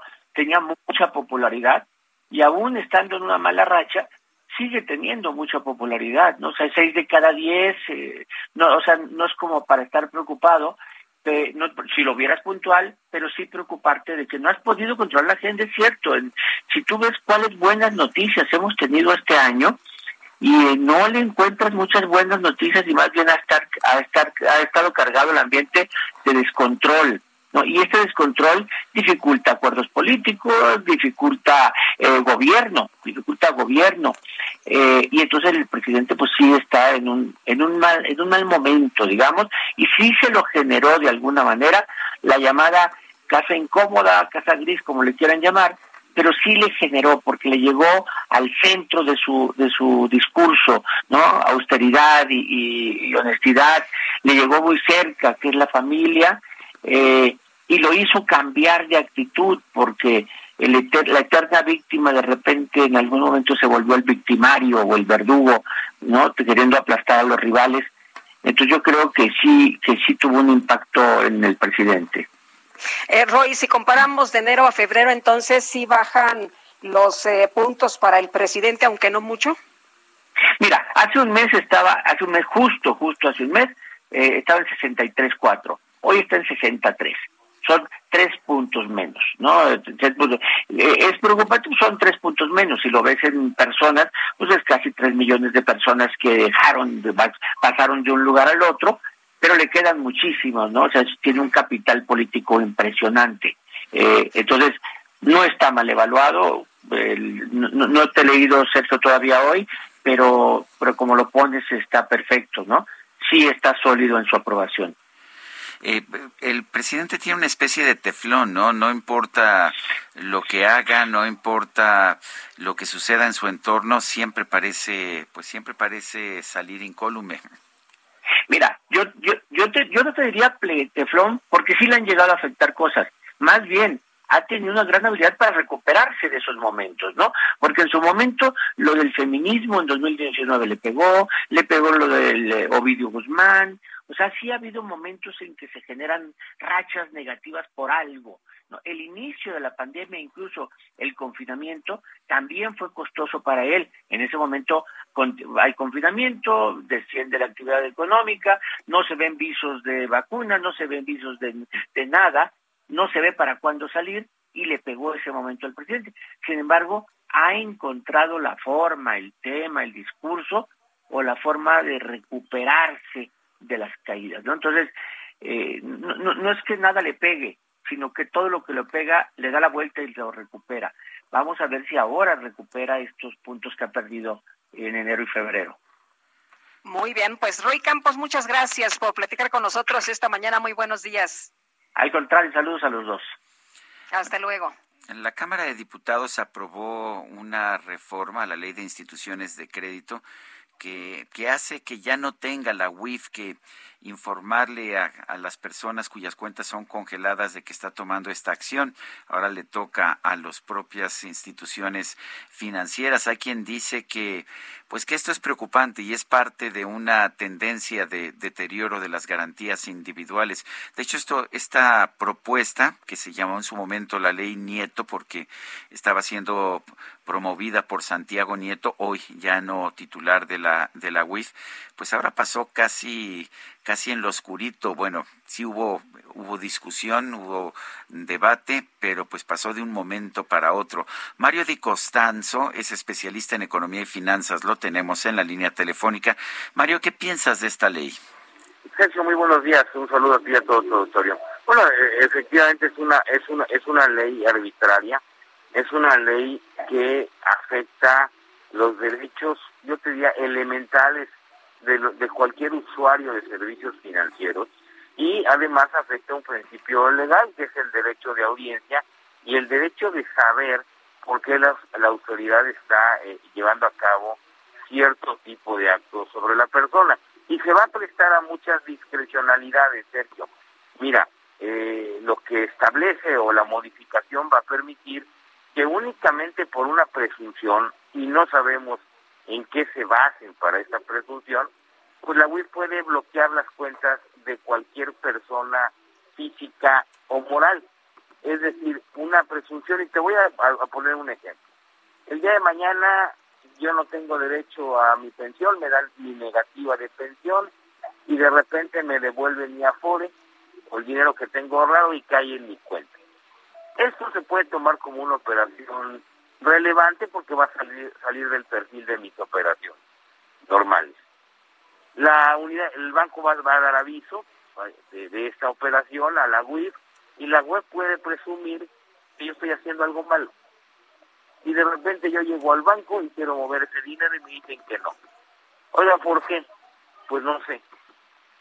Y entonces voy a tener que ir a preguntar, voy a tener que ir a investigar. Me parece que es una ley totalmente arbitraria, una discusión arbitraria, que seguramente va a ser impugnada y va a ser declarada inconstitucional, pues porque cierra el derecho de audiencia. Luego se va a poder- prestar, quizás hace mucho tiempo platicamos, tú y yo platicamos, eh, alguna vez yo era presidente de Conducef, y eh, empezamos a detectar que a muchas SUFOMES o otras instituciones financieras no bancarias le cerraban las cuentas. ¿Por qué? Pues porque el banco decía que no le gustaban ciertas operaciones o no le gustaban las SUFOMES. Sin mediar ninguna decisión. Pues ahora no vamos a saber si es el banco o si es la. Me, parece un despropósito. O sea, que te van a tratar como delincuente antes de que tú te puedas dar cuenta de que eh, alguna de tus eh, eh, de tus cuentas está eh, intervenida. No no afectará a los delincuentes, decía una de las legisladoras de Morena, afectará a las personas físicas y morales. Así es. Deja de que te traten como delincuente. Te van a sancionar porque te van a embargar o te van a congelar tus cuentas. Esto puede afectar tremendamente a la actividad económica y nuevamente vuelve a ser un uso discrecional eh, en la decisión, en esta presunción que quiere tomar o no eh, la unidad de inteligencia financiera, que ya hemos visto a diario cuántas eh, denuncias de lavado de dinero o cuántas eh, denuncias de operaciones eh, pues supuestamente de corrupción se les han venido cayendo y eh, pues precisamente antes ya embargaron, ya congelaron cuentas y al final todo se les cae y entonces es un usted perdone en el mejor de los casos. Luego para desbloquear esas cuentas pues la gente tiene que hacer un, un verdadero eh, eh, eh, suplicio, el ir a que le hagan caso, a que le contesten.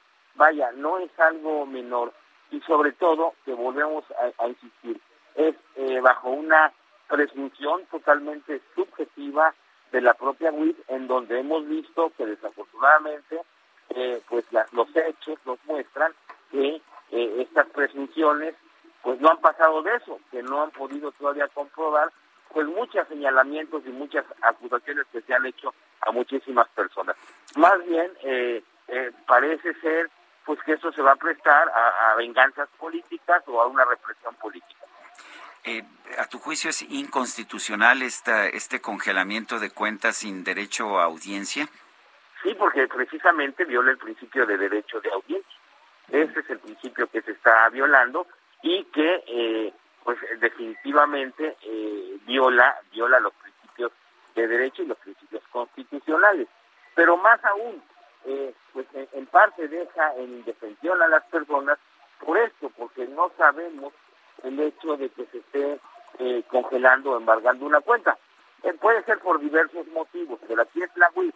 Sabemos que cuando una empresa no paga sus cuotas al o cuando una empresa debe créditos fiscales, pues llega a proceder este embargo de cuentas, pero por motivos fiscales y, con previo aviso. Eh, aquí no estamos eh, pues en conocimiento y la ley no, no obliga, digamos, a la autoridad, en este caso la UIF, a eh, llevar a cabo un previo aviso a la persona de por qué le está pues congelando o le está inmovilizando sus cuentas.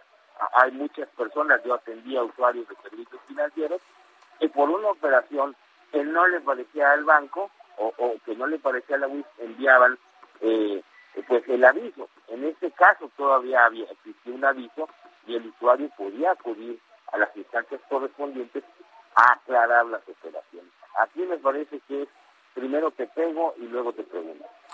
Mario Di Costanzo, especialista en economía y finanzas, gracias por hablar con nosotros. Al contrario, muy buenos días. Un saludo a ti y a todos. Bueno, el expresidente de Honduras, Orlando Hernández, fue arrestado luego de una orden de captura de un juez y la solicitud de extradición de los Estados Unidos que acusa al político de narcotráfico, entre otros delitos. Hernández salió de su vivienda e inmediatamente policías le colocaron un chaleco antibalas y lo esposaron de pies y manos para trasladarlo a una unidad policial para ser presentado ante un juez. Los cargos que el exmandatario enfrenta en Estados Unidos son narcotráfico y uso o posesión de armas de fuego, incluyendo ametralladoras según un documento de la Embajada estadounidense en Tegucigalpa. Son las ocho con veinticuatro minutos. Nuestro número para que nos mande mensajes de WhatsApp es el 55 2010 9647. Regresamos en un momento más.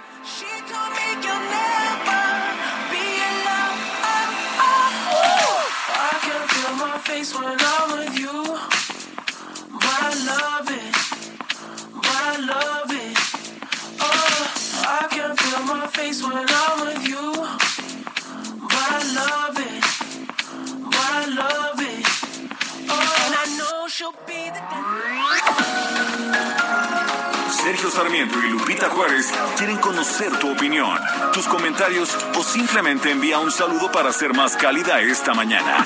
Envía tus mensajes al WhatsApp 5520 109647.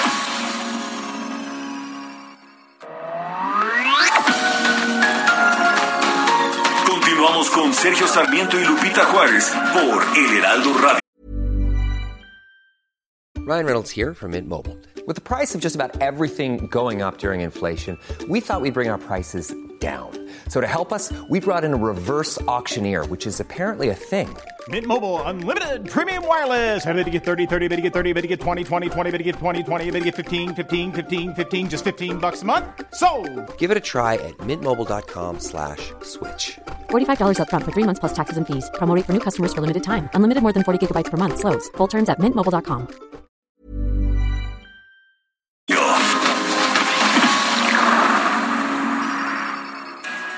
Jaque Mate con Sergio Sarmiento.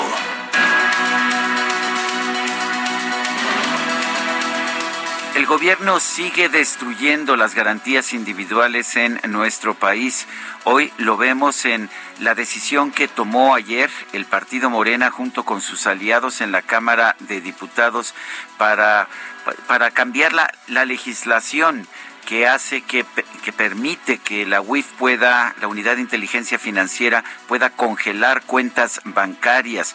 Ahora ya lo puede hacer, por supuesto, sin orden de un juez, pero con la nueva modificación lo podrá hacer sin siquiera notificar a las personas que están siendo víctimas de esta congelación de sus cuentas bancarias. Uno, uno, una y otra vez el gobierno está eliminando las garantías individuales. La presunción de inocencia se ha eliminado con esta recurrencia constante a la prisión preventiva y también en este caso de la congelación de las cuentas. Tenemos un gobierno que puede congelar nuestras cuentas bancarias en el momento que quiera sin dar ninguna explicación y sin siquiera notificarnos de la acción que está tomando. Poco a poco, este país está perdiendo esas garantías individuales que nos permiten considerarnos una democracia. Yo soy Sergio Sarmiento y lo invito a reflexionar.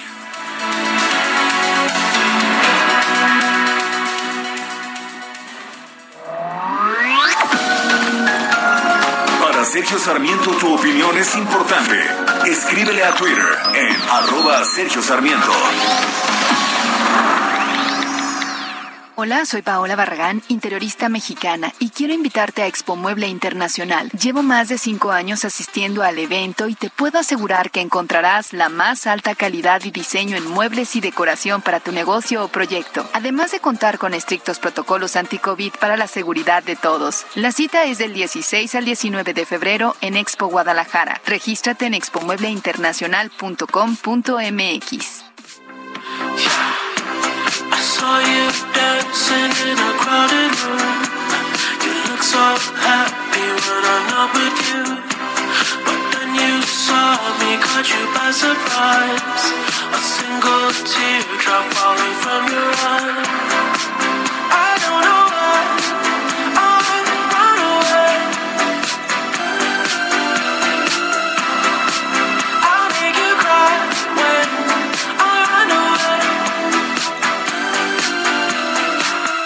Otra probadita de la música de The Weeknd, este cantante canadiense. Save your tears, ahórrate tus lágrimas, es lo que nos canta.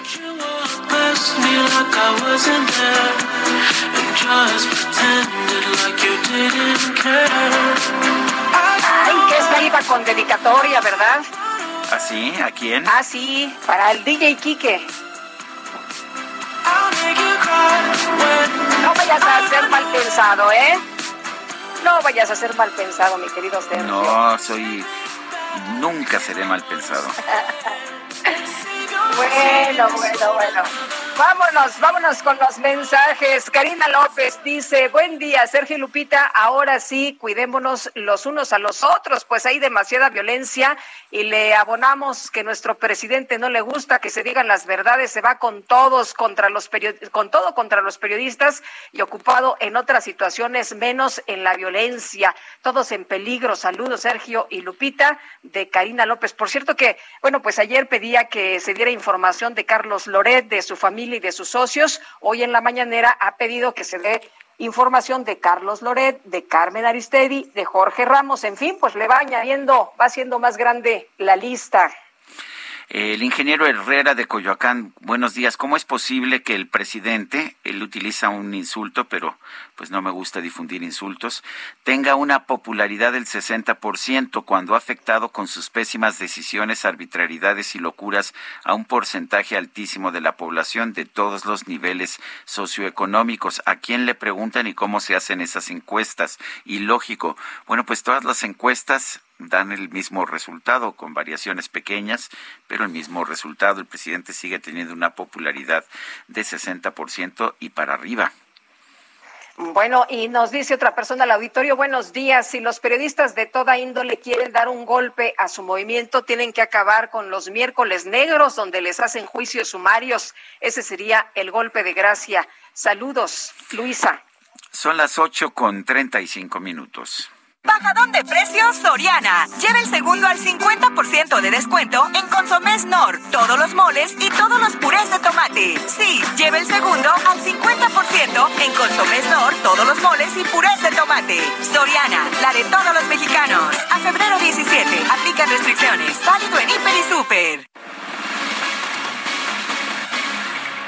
Pues la Fiscalía General del Estado de Colima confirmó la detención de nueve personas por hechos violentos en la entidad en las últimas semanas. Ha sido una situación realmente muy cruda la que se ha vivido allá en materia de violencia, secuestros, eh, también eh, extorsiones. em, asesinatos, en fin, ha estado muy, muy, muy fuerte, muy, muy dura la situación. Y Marta de la Torre, cuéntanos.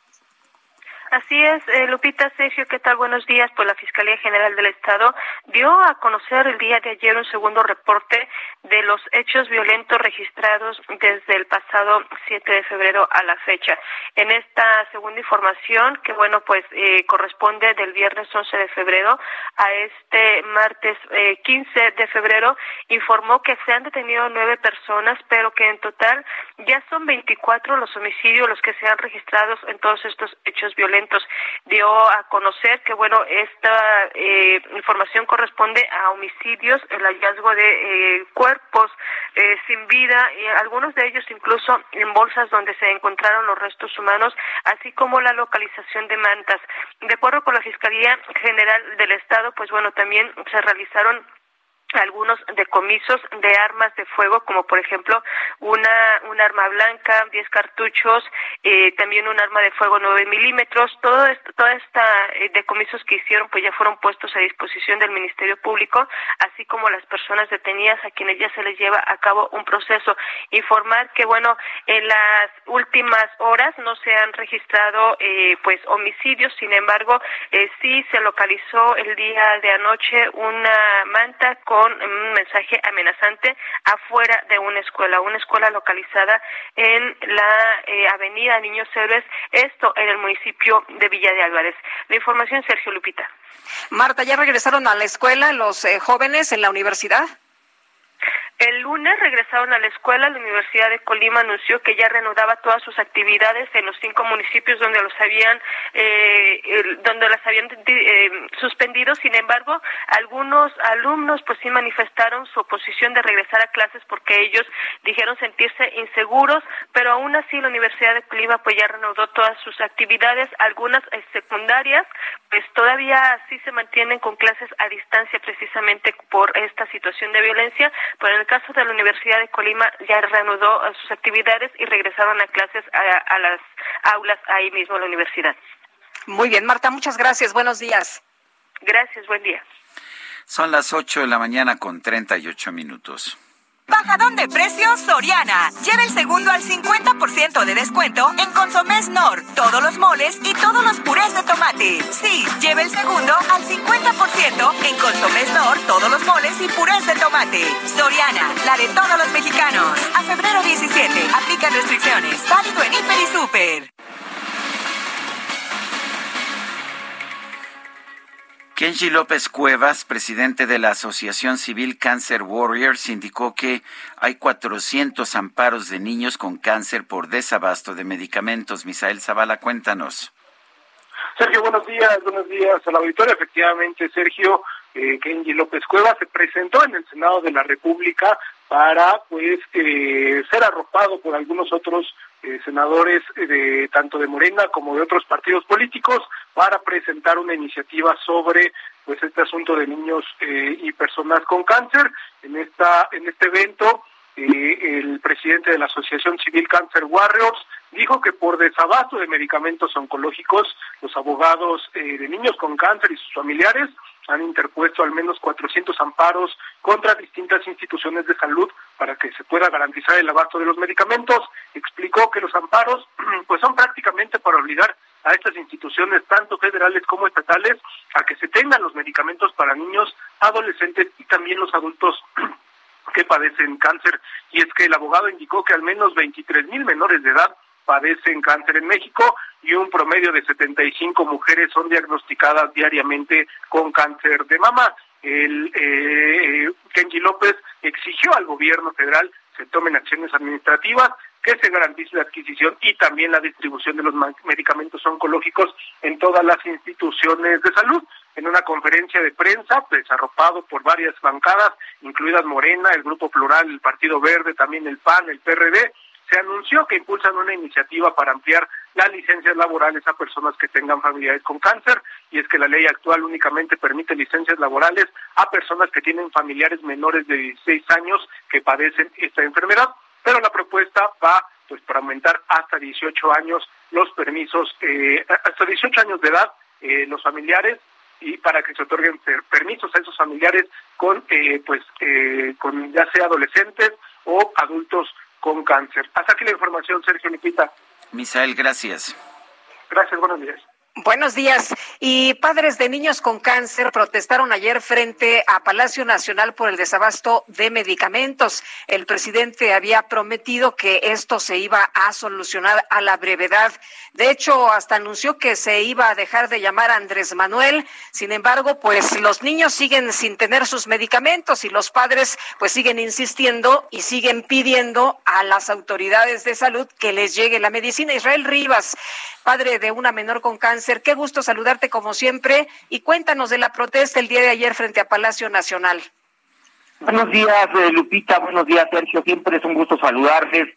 Y bueno, ayer justamente en la conmemoración de este día tan significativo para nosotros, eh, que es el Día Internacional de la Lucha contra el Cáncer Infantil, pues bueno, estuvimos ahí en el Zócalo Capitalino, hicimos un moño, el típico moño dorado que simboliza este día, con unas velitas ahí, y pues eh, en este en este acto, eh, en este simbolismo, quisimos eh, recrear que en cada vela pues había estas más de tres mil almas de niñas y niños que se han ido, que han muerto producto de este desabasto, de esta larguísima, Sergio y Lupita, larguísima noche que ha significado para nosotros, los que tenemos hijas e hijos con cáncer, el eh, desabasto, es decir, nos han sumido en un túnel muy profundo de desesperación.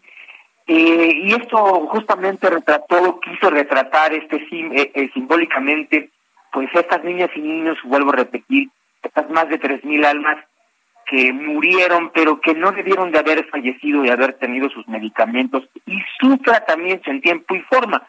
Y ahí quiero detenerme un segundo, no mañana, no pasado mañana, porque el gobierno eh, siempre utiliza esta trata, no, pues hay medicamentos, ¿no? No, pues este sí, sí llegaron, sí llegaron, pues llegaron un mes después, o dos meses, o tres meses después, y los protocolos médicos, eh, Lupita Sergio, eh, están diseñados para eso, para tener eh, continuidad en los tratamientos, no para que mañana, no para que pasado mañana se le suministre, no para que el próximo mes se le den sus medicamentos, sino ahora y como marcan estos tiempos, porque el cáncer no entiende de políticas, no entiende de ideologías, no entiende de combate a la corrupción, no entiende las pretensiones del presidente de transformar al país. El cáncer no espera. El cáncer no entiende de todos estos asuntos que a veces desde la mañanera se tratan y se tratan con un profundo desprecio. ¿Por qué digo desprecio? Porque fíjense que el mismo gobierno se mete en problemas, se, mete a autogol. Hace tres semanas habían dicho que habían adquirido solamente el 50% de los medicamentos. Técnicamente, para ser muy exactos, como lo dijeron en su comunicado, adquirieron el 51% de los medicamentos.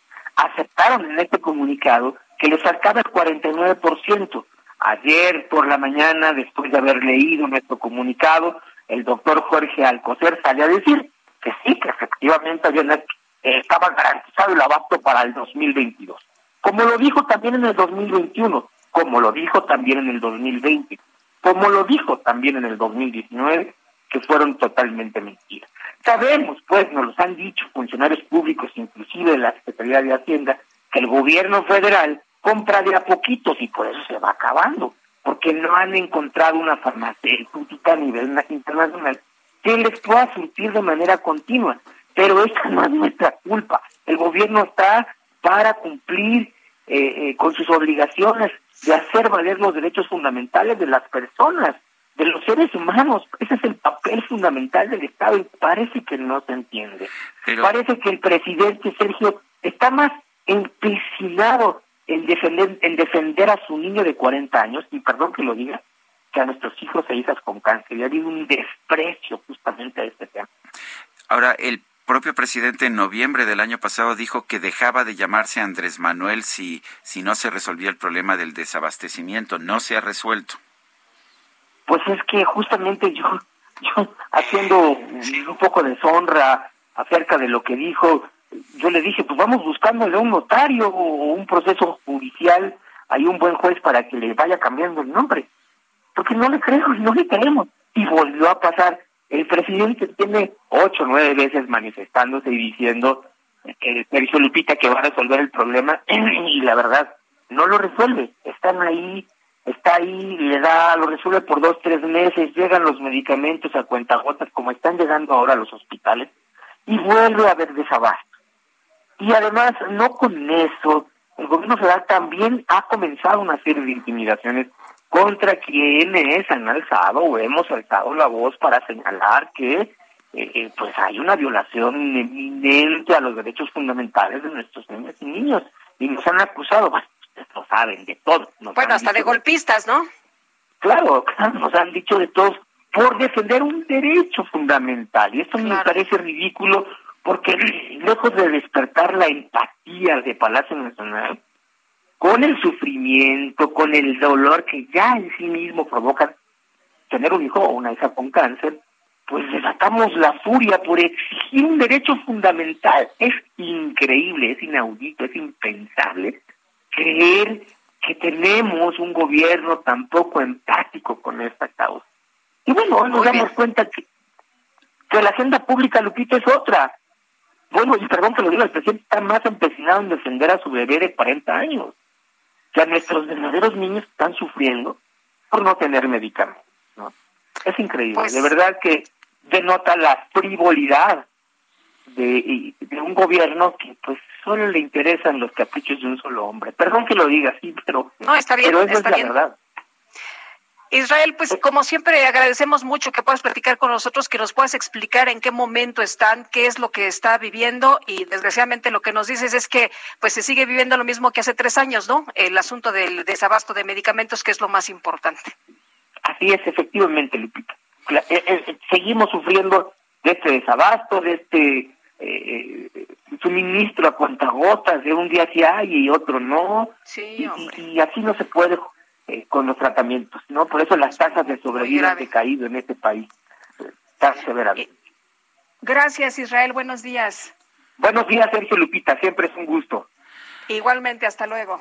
Ayer le informábamos sobre la posible revocación de la concesión de la minera Gorrión, filial de la firma canadiense Almaden Minerals. ¿Cuál es la postura mm, de la industria? Vamos a conversar con Armando Ernesto Alatorre Campos, presidente del Colegio de Ingenieros de Minas, Metalurgistas y Geólogos de México.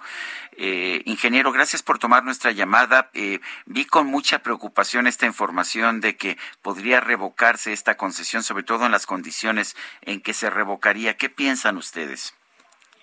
Sergio, este, Lupita, buenos días. Mira, Buenos sí, días. Es un, es un tema en realidad muy enredado porque esta resolución de la Corte podría tener un efecto dominó sobre toda la industria minera del país.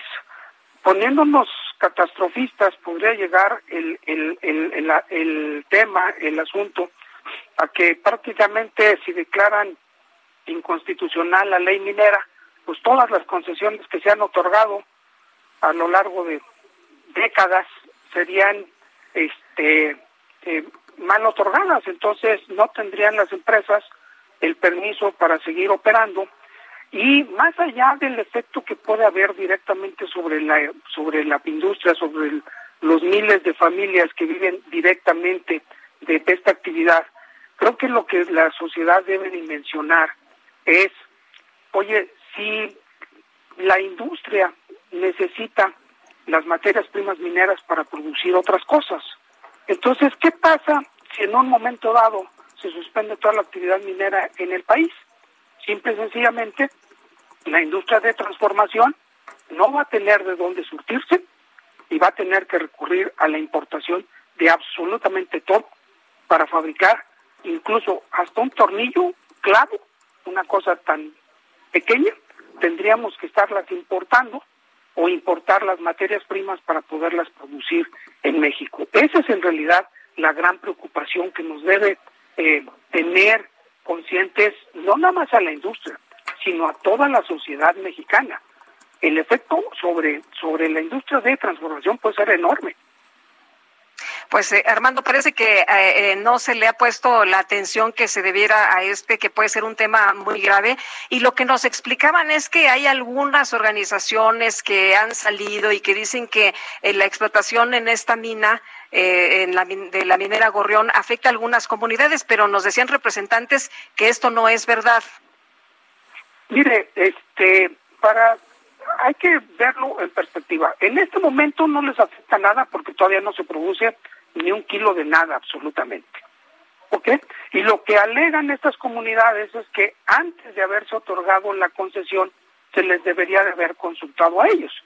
Pero las concesiones mineras que otorga el gobierno son primero para la exploración, un proceso que las empresas mineras nos tardamos de 10 a 12 años en poder localizar dentro de la concesión, que es si hay o no lo que nos interesa. Si no hay lo que nos interesa, normalmente nos desistimos de las concesiones, las devolvemos al gobierno y bye, adiós. Sí, nos interesa el área, desarrollamos los proyectos y demás y todo, pero después de un largo periodo, ¿no? No se puede consultar al principio de la concesión porque no sabemos qué vamos a encontrar, no sabemos si vamos a encontrar algo chico, mediano, grande, gigante. Entonces, ¿cómo podemos decir se va a afectar a las comunidades en esta medida o en esta otra si no sabemos de qué medida es nuestro proyecto?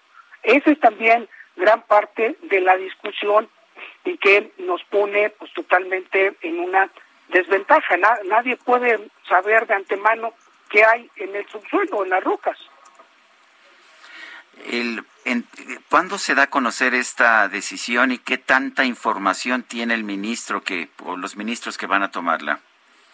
Mira, este, en teoría el día de hoy la, la corte tiene que emitir, creo que el nombre correcto es el veredicto sobre el eh, sobre el amparo y este tienen tienen información suficiente tanto las comunidades han hecho su trabajo de entregar lo que consideran adecuado como la empresa y la y la comunidad minera hemos hecho el trabajo también de acercarles información pero este, esperemos que los que los señores eh, magistrados lo vean con esta óptica de más allá de lo que implica este proyecto exclusivamente porque insisto le puede pegar a toda la industria de este país, de ese tamaño. Eh, ¿Qué se puede extraer de esta minera del Gorrión?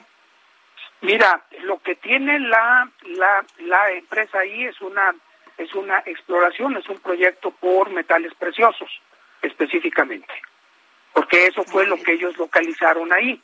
Ojo también con las, este, con las mineras, con las rocas, pues nosotros los mineros vamos y buscamos lo que hay en las rocas.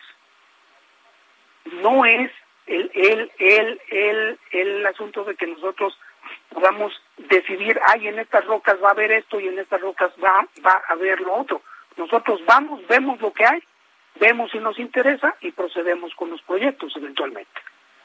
Después de un proceso de, de exploración que, insisto, puede durar 10, 12 años fácilmente y con inversiones millonarias en dólares para lograr este paso previo a cualquier producción. Bueno, Muy bien. pues muchas gracias Armando Ernesto Alatorre Campos, presidente del Colegio de Ingenieros de Minas. Son las ocho con cincuenta y cuatro minutos, vamos a una pausa y regresamos.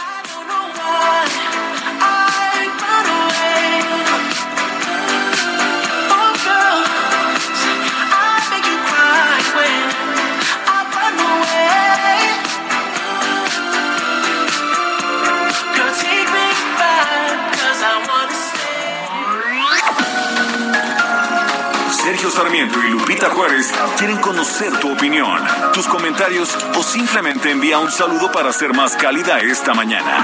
Envía tus mensajes al WhatsApp 5520 109647.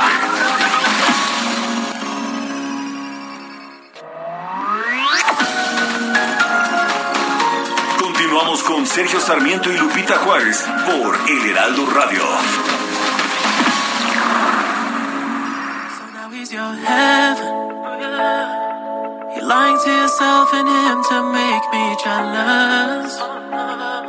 You put on such an act when you're sleeping together. All this cause I said I don't want marriage. I don't want marriage.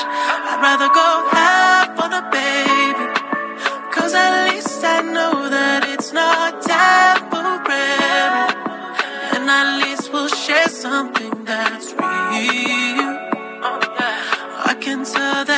just trying to feel. Puede que no te haga falta nada, aparentemente nada. Highway de vacaciones, mi felicitaciones. Suena como a Maluma, pero es Maluma junto con The Weeknd. The Weeknd está festejando su cumpleaños esta mañana, su cumpleaños número 32. Y esto se llama Hawaii. Hawaii de vacaciones, mis felicitaciones, muy lindo Bien para esta mañana de miércoles. Bueno, Vámonos con los mensajes. Amy Shehoa dice, llora López porque hablan mal de su hijito, pero no lloró por los cientos de miles de muertos por la pandemia o por el crimen. Prioridades, papi, saludos cariñosos. Dice Alejandro Cruz, eh, ¿hasta dónde llega la soberbia, la venganza, el odio y el rencor del presidente López Obrador con esta actitud de confrontación con los periodistas? Y buenos días, me uno a la petición de Wendy sobre el cierre de la prepa en línea. Mi nieta está a punto de perder el ingreso a la licenciatura porque no hay quien le dé su certificado de prepa. Ayuda, por favor, atentamente, Memorio Salgado, desde Acopilco. Bueno, estamos viendo una situación en que todos los servicios, todos los servicios públicos se están deteriorando pues porque el gobierno está utilizando el dinero para otras cosas, ya no para pues para los servicios para los que pagábamos impuestos. Son las nueve de la mañana, nueve de la mañana con dos minutos. Momento de ir a un resumen de la información más importante. En su conferencia de prensa de esta mañana, el presidente Andrés Manuel López Obrador aseguró que por ética todos los periodistas famosos deberían dar a conocer cuánto ganan sin necesidad de que intervenga transparencia, por ética, ellos deberían de informar cuánto ganan. Loret, López Dóriga, Ciro, Carmen Aristegui. A lo mejor lo de sus bienes, pues no, aunque también ayudaría mucho saber. Jorge Ramos, porque están representando a intereses, no representan al pueblo. Entonces no hay ningún problema que ellos ejerzan su periodismo, incluso que calumnien, no importa, pero que la gente tenga información. ¿Por qué nada más van a informar los servidores públicos? Porque son servidores públicos, ¿no? Y reciben dinero del erario, por supuesto. Y bueno, pues quienes no son servidores públicos están ahí dando información a la Secretaría de Hacienda. En fin, eh, eh, Elizabeth Vilchis, esta señora presentadora de la sección Quienes quieren las mentiras, señaló que la mayoría de las cuentas de Twitter que participaron en el foro virtual, ah, qué cosa, con lo que se entretienen ahí en la mañanera, todos somos Loret, podrían haber sido bots.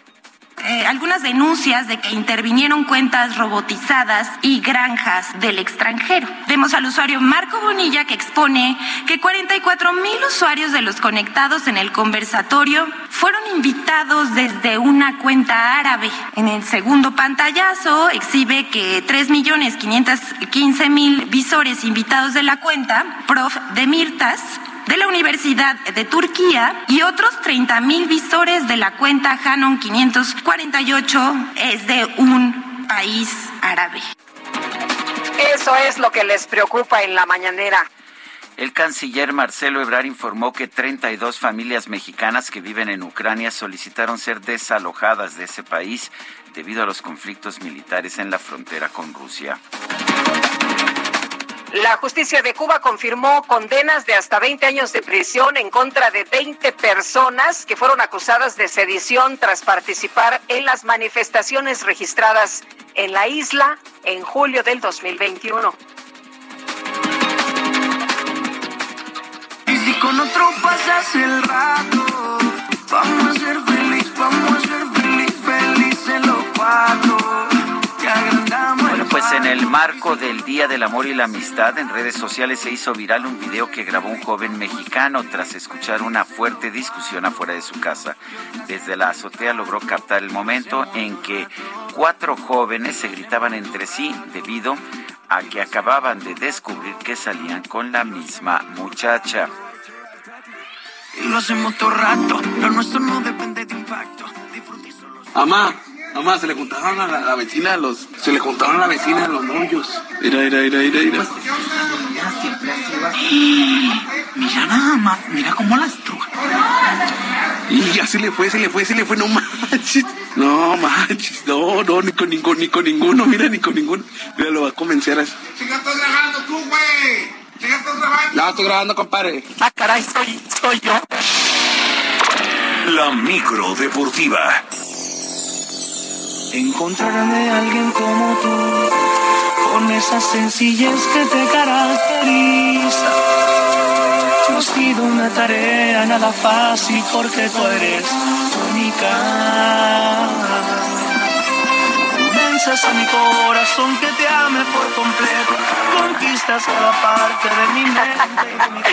Ay, ay, ay, ya ves cómo son algunas personas, ya me andan diciendo que, que así le pasa a Julio Romero con las novias, hombre. Híjole, se le No juntan, creo, ¿verdad? no, no creo, no creo, es ¿No una crees? persona muy seria, él es muy formal, no, no, no, de ninguna manera.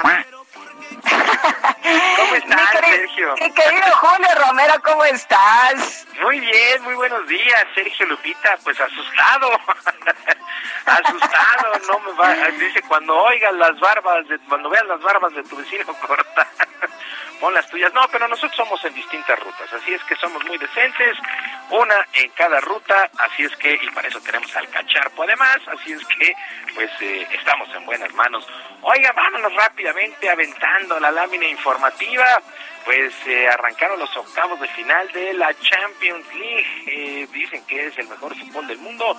La verdad es que hay duelos atractivos, otros no tanto, pero por lo pronto el día de ayer, pues el Manchester City, demostrando que es uno de los favoritos para llevarse el título, nada más goleó 5 por 0 al Sporting de Lisboa, mientras que el Paris Saint Germain en casa venció apuradamente 1 por 0 al Real Madrid allá en el Parque de los Príncipes, el héroe del Paris Saint Germain, pues fue su estrella, Kylian Mbappé, que logró el gol al minuto 94 ya en tiempo de compensación. Mbappé pues, salió ovacionado del estadio por los aficionados, pero espera finiquitar la obra en la vuelta en la capital española. Escuchamos a Kylian Mbappé. me besa y me pone a.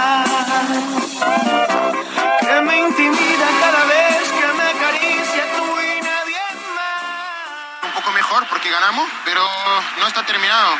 Conocemos este equipo de Madrid, es un equipo, un gran equipo, uno de los mejores de- del mundo. Pero como he dicho antes, eh, vamos a ser listos para, para ayudar todo, todos los los compañeros, todo el club para, para clasificar para eh, de vuelta en el, en el otro partido. El color de tus ojos despertó mi... Llamó la atención el español de Mbappé y varios medios pues aseguran que ya lo está practicando para emigrar justamente al fútbol español con el Madrid. Bueno, pues habrá que esperar al futuro. Se le preguntó, por cierto, esta situación y dijo que no, de momento no hay nada y tendrá que esperar a que termine pues esta Champions y la Liga, etcétera, etcétera, etcétera. Bueno, para el día de hoy, dos duelos más dentro de estos octavos de final. El Salzburgo estará enfrentando al Bayern Múnich y en un partido que también llama la atención, pues el conjunto de el Inter estará enfrentando a Liverpool, ambos duelos para las 2 de la tarde. Mientras acá en la CONCACAF también arrancó, pues o se retomó la actividad en torneo en eh, campeones y subcampeones, también con los octavos. Por lo pronto, el día de ayer por la noche, el Santos Laguna venció 1 por 0 al conjunto del Montreal allá en la comarca. El gol cayó hasta el minuto 88 por conducto de Alberto Osejo. Para el día de hoy entran en actividad tres equipos mexicanos más. Para las 5 de la tarde el equipo de León estará visitando al Guastatoya, este equipo de Guatemala, mientras que el Ford FC allá en Canadá recibe a Cruz Azul. Por lo pronto, el nuevo jugador de los cementeros, Eric Lira, espera que el equipo muestre el buen juego que han tenido en el torneo local. Ahora en este compromiso escuchamos a Eric Lira, nuevo jugador de Cruz Azul. Ves que me sonrojo, si te burlas no me enojo. Yo solo sé.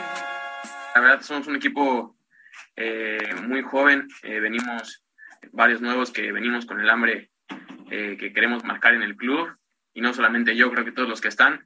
Entonces, con esa línea, con la confianza que nos tiene el cuerpo técnico y lo fuerte que estamos adentro del vestidor, creo que con eso y, lo hemos demostrado dentro de la cancha. Te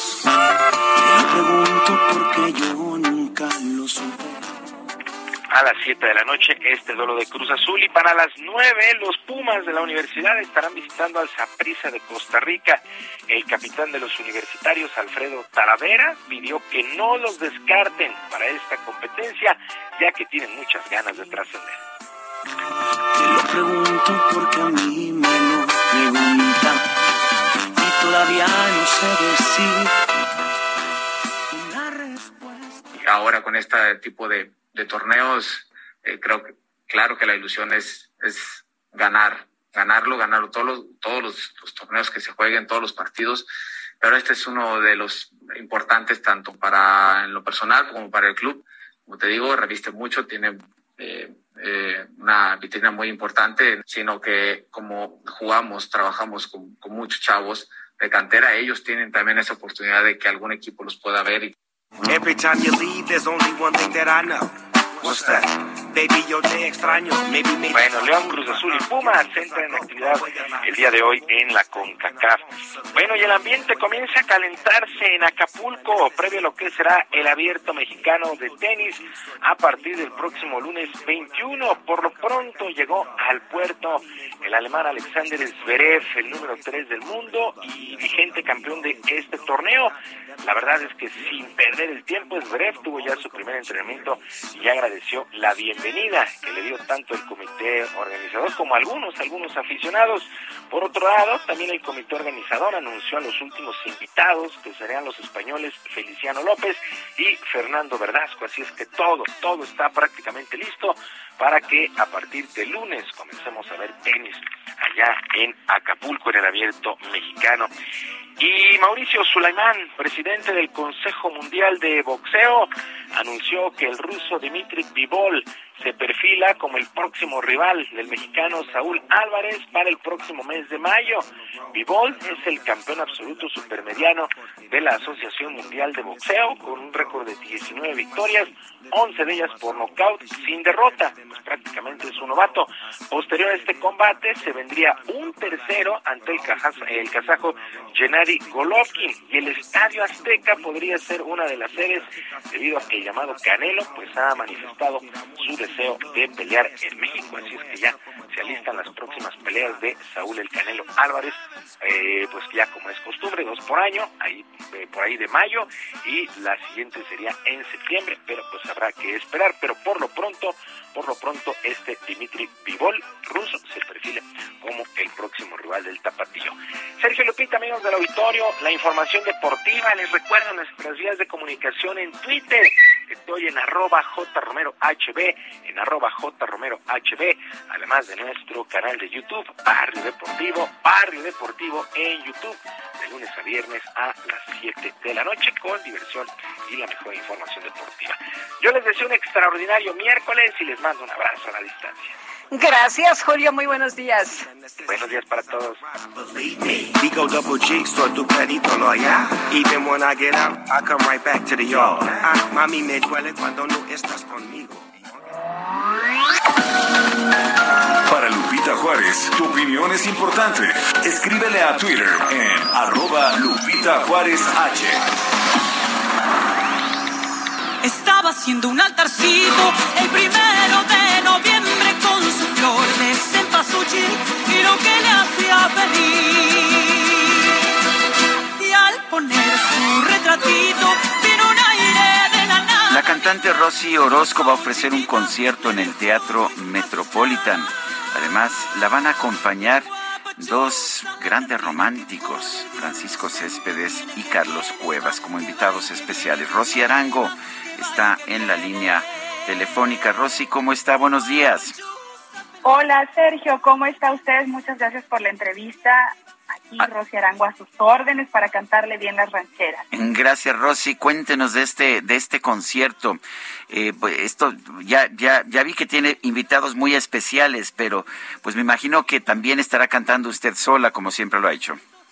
Pues mire, es un concierto donde yo invito a toda la gente a celebrar el amor por México. Hoy más que nunca tenemos que sentirnos orgullosos de nuestra raíz y de la grandeza de nuestro país.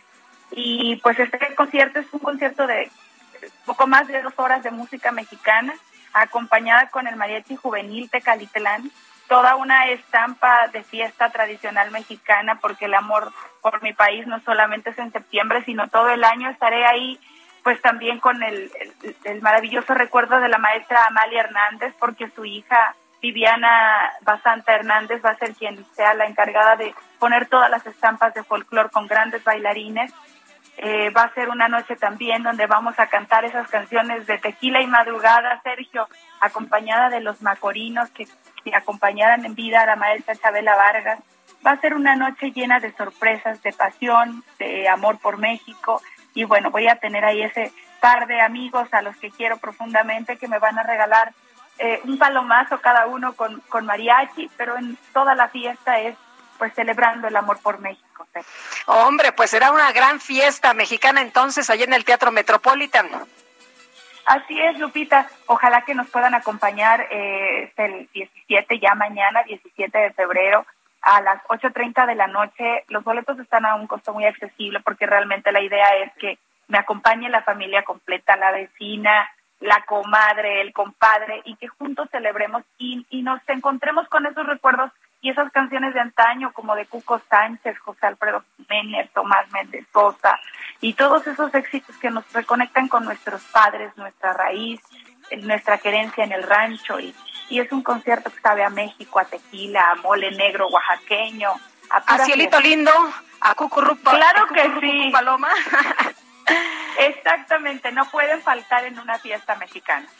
Bueno, entonces es en el Teatro Metropolitan, ¿en qué fecha? El día de mañana, Sergio, mañana 17 de febrero, ya es la cita a las 8.30 en el Teatro Metropolitan, en el corazón de la Ciudad de México. Y de verdad que los invito, ojalá que se hagan tiempo para acompañarme. Va a ser un espectáculo con mucho amor, mucha calidad eh, y sobre todo pues reconectando nuestro sentido de orgullo por nuestro país. Para amar a México no solamente es en septiembre, sino todo el año. Muy bien, Rosy Arango, gracias por tomar nuestra llamada. Gracias a los dos, gracias Lupita, gracias Sergio y, y felicidades y feliz vida siempre. Nos vemos mañana en el Metropolitan. Gracias, Rosy, buenos días. Que vas, que vienes, que vienes, que vas, que vas, que vienes, que vienes, que vas. La música mexicana siempre se goza, por supuesto. Pero bueno, pues vamos a continuar con los temas que están en el debate y uno de ellos, pues esta crisis que se ha registrado ahí en el gobierno, eh, dice Agustín Basabe, nuestro analista político, una crisis autoinfligida. ¿Cómo estás, Agustín? Qué gusto saludarte, muy buenos días. Buen día, Lupita, buen día, Sergio. Sí, me parece que es una crisis que en buena medida se ha creado a sí mismo el presidente López Obrador.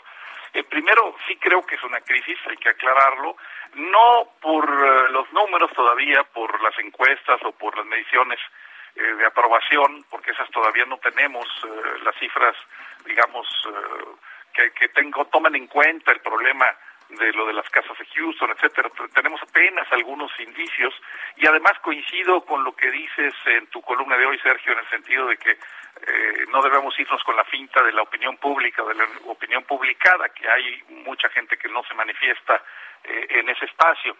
Sin embargo, creo que el, el indicador de la crisis es el enojo desbocado del presidente que ya no puede él encauzar como le hacía antes, siempre ha tenido una tendencia eh, a la rijosidad, etc., pero la sabía encauzar políticamente, le sacaba provecho, ya no. Eh, y el hecho de que esta, este enojo le está haciendo perder el control de la narrativa. Ese para mí es el indicador de la, de la crisis. El presidente ya no fija la agenda nacional, o por lo menos en estos días no lo está haciendo. Eh, se, la, se la fijan, por otro lado, la fijan sus críticos, sus adversarios, eh, y él está incómodo, eh, molesto, irritado, se nota en las mañaneras, en la de hoy estaba bastante eh, afectado, creo yo, en la de ayer pues con más razón, y ese para mí es el, la clave. ¿Por qué digo que es una crisis antifigida? Bueno, lo hemos platicado aquí en este espacio. creo que el problema, este, digamos, este estado de ánimo presidencial se inició en las elecciones del año pasado, cuando perdió en buena medida la Ciudad de México, que no era solamente perder su bastión, era perder o, un golpe a su proyecto sucesorio, eh, en lo que pasó en la Ciudad de México. Ahí empezó y después, pues una serie de, cosas que lo han hecho eh, enemistarse con personas, con grupos, eh, con sectores. Oye, ¿cómo ves? ¿Cómo ves, Agustín, esto que han publicado, que son traidores a la patria, que son mercenarios quienes se oponen al presidente Andrés Manuel López Obrador? Esto que dijeron los senadores a través de un desplegado. Pues es, es una, digamos, un embate contra la libertad eh, de, opinión, con la libertad de expresión. O sea, ahora resulta que cualquiera que se exprese críticamente es traidor. Bueno, pues eso es un embate, es un, es un ataque a la libertad de expresión. No puede decirse de esa manera, pero es parte de lo mismo. Mira, nunca habíamos visto en este lo que va de este sexenio que los senadores se manifestaran de esa manera para respaldar a, López Obrador o que los gobernadores lo hicieran en un desplegado. Pues estos también son síntomas de la crisis eh, y de un intento de control de daños que creo que está saliendo muy mal, le está funcionando mal a, al gobierno. Me parece que eh, no le está funcionando, sigue sin controlar la narrativa, eh, sigue sin fijar agenda. Creo que lo está intentando hacer ahora enfocando todo sobre si los periodistas deben transparentar o no sus ingresos o quiere cambiar el debate hacia ese tema, pero no le ha funcionado y eso lo tiene, creo yo, descompuesto. Me parece que esa es una crisis que él mismo en buena medida se ha creado por sus excesos, por sus exabruptos, que ya, insisto, no sabe convertir en algo políticamente rentable. Muy bien, pues Agustín, a ver cuánto más aguanta el tema, porque como tú dices, pues en las últimas dos semanas no ha podido imponer la agenda. Así es, eh, vamos a ver qué pasa, porque siempre tiene él algo nuevo, eh, es un hombre muy astuto, muy sagaz, eh, puede sacar algo, puede lograrlo dentro de en estos días, dentro de una semana, pero por lo pronto eh, y por primera vez en lo que va de su gobierno no está llevando el timón de la agenda nacional. Muy bien, Agustín Basabe, analista político, muchas gracias. Buenos días. Gracias, Lupita. Un abrazo, Sergio. Saludos al auditorio. Gracias, Agustín Basabe, un científico mexicano. Eh, aparentemente llevaba una doble vida con familias en dos continentes distintos y se declaró culpable este martes después de ser acusado de espiar para Rusia a un informante del gobierno de los Estados Unidos que residía en Miami. Se trata de Héctor Cabrera Fuentes, eh, científico originario de Oaxaca, quien fue detenido en 2020 en el Aeropuerto Internacional de Miami cuando él y su esposa mexicana, tiene otra esposa en Rusia, estaban por tomar un vuelo para regresar a la Ciudad de México, donde viven. Un día antes, la pareja atrajo la atención de un guardia de seguridad cuando fue captada por cámaras de vigilancia siguiendo de cerca a otro vehículo en los terrenos de un condominio del área, del área de Miami, tomando fotos del automóvil del informante estadounidense, así como la placa de matrícula, haciendo caso omiso a las instrucciones de no tomar fotografías, sino únicamente anotar la ubicación del vehículo. Cabrera fue acusado de actuar en Estados Unidos a nombre de un gobierno extranjero sin notificar al Departamento de Justicia de la Unión Americana. Esta historia comenzó en 2019 cuando su esposa rusa y sus dos hijas viajaron de Alemania a Rusia para encargarse de un asunto burocrático. Cuando la mujer trató de regresar a Alemania no se le permitió partir. Son las nueve con veinticuatro minutos. Vamos a una pausa y regresamos. Si me preguntas, nadie te me culpa. A veces los problemas a uno se le juntan. Déjame hablar, porfa, no me interrumpas. Sergio Sarmiento y Lupita Juárez quieren conocer tu opinión, tus comentarios o simplemente envía un saludo para ser más cálida esta mañana. Envía tus mensajes al WhatsApp 5520 109647.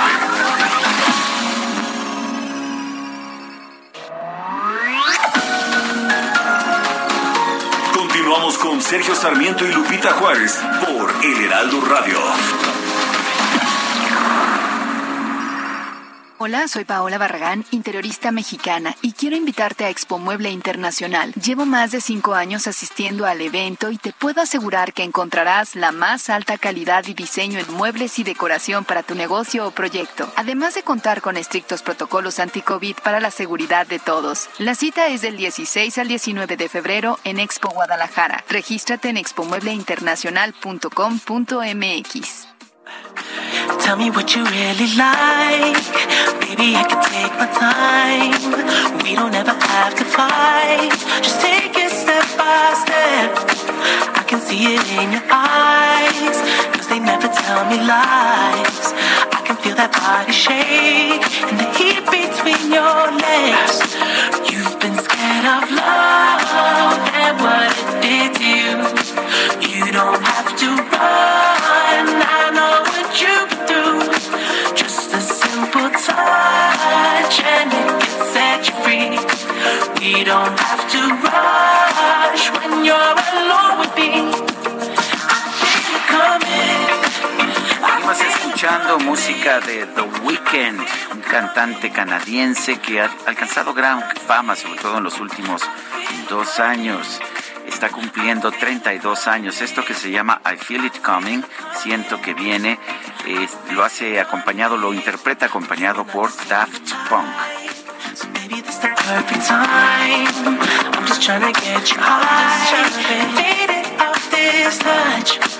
You high. Faded off this touch. You don't need a lonely night. La música para esta mañana.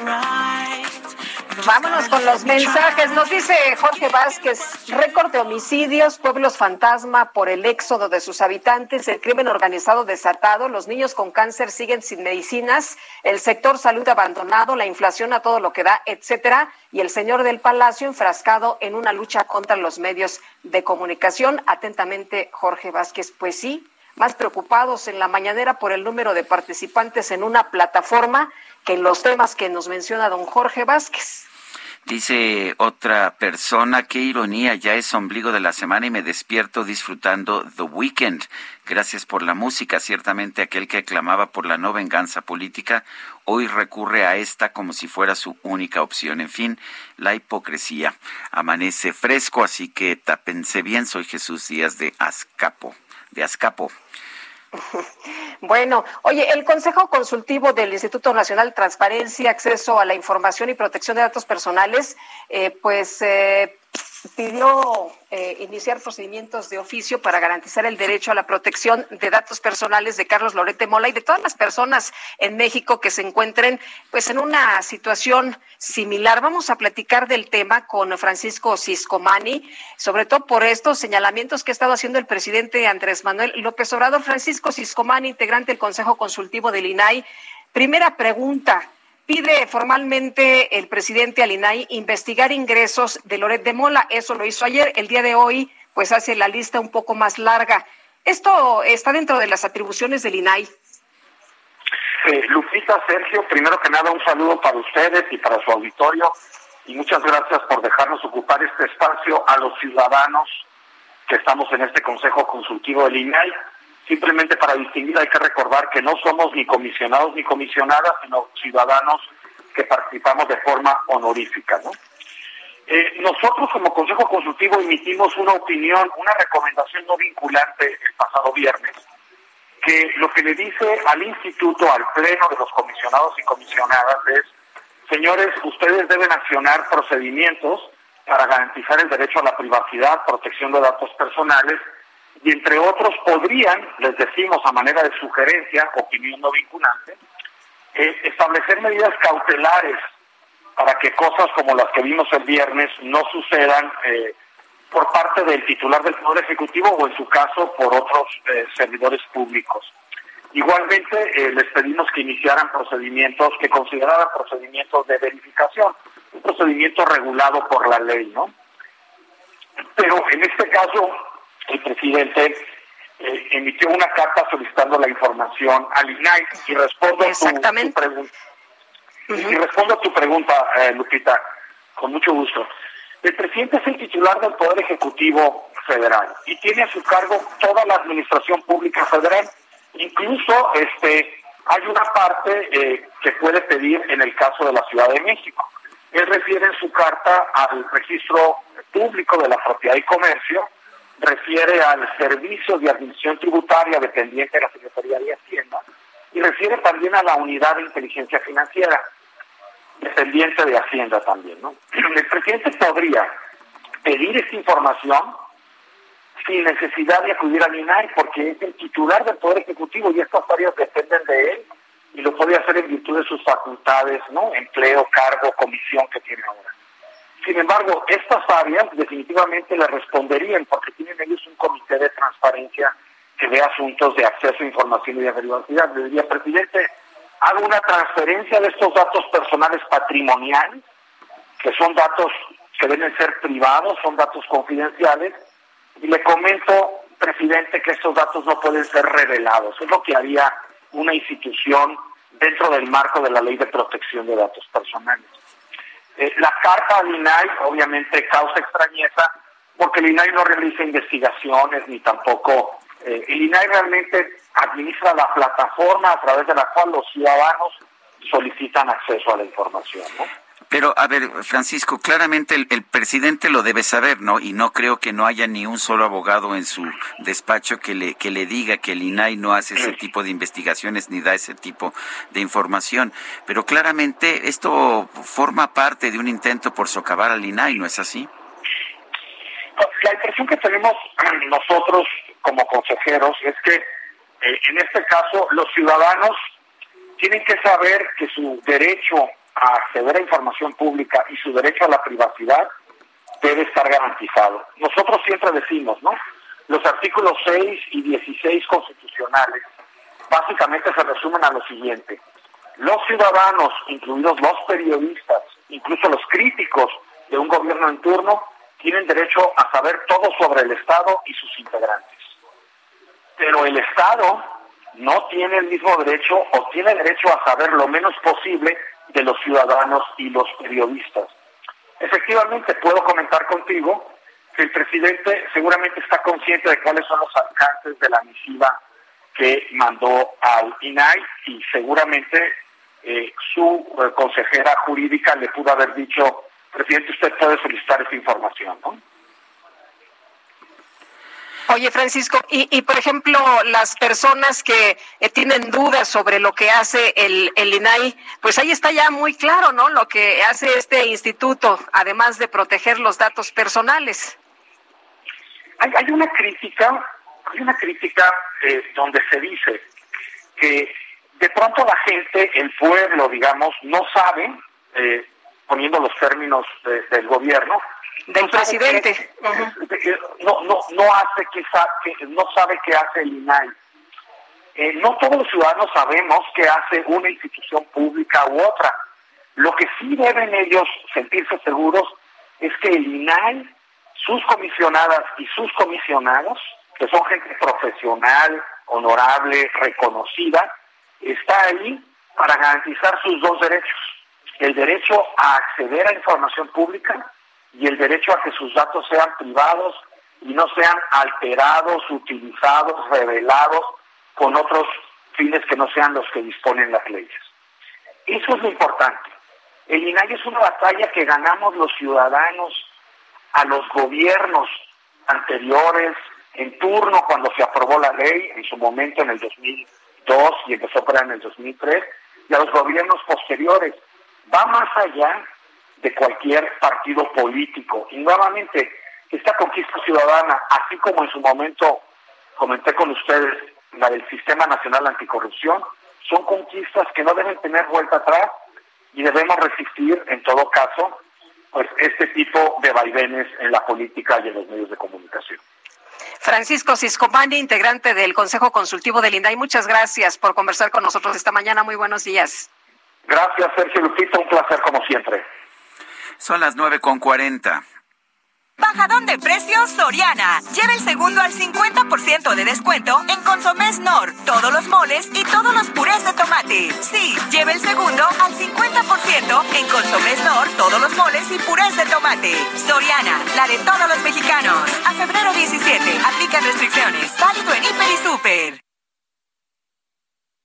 Bajadón de precios Soriana. Lleva el segundo al 50% de descuento en Consomés Nor, todos los moles y todos los purés de tomate. Sí, lleva el segundo al 50% en Consomés Nor, todos los moles y purés de tomate. Soriana, la de todos los mexicanos. A febrero 17, aplican restricciones. Válido en Hiper y Super. GastroLab. Historia, recetas, materia prima y un sinfín de cosas que a todos nos interesan.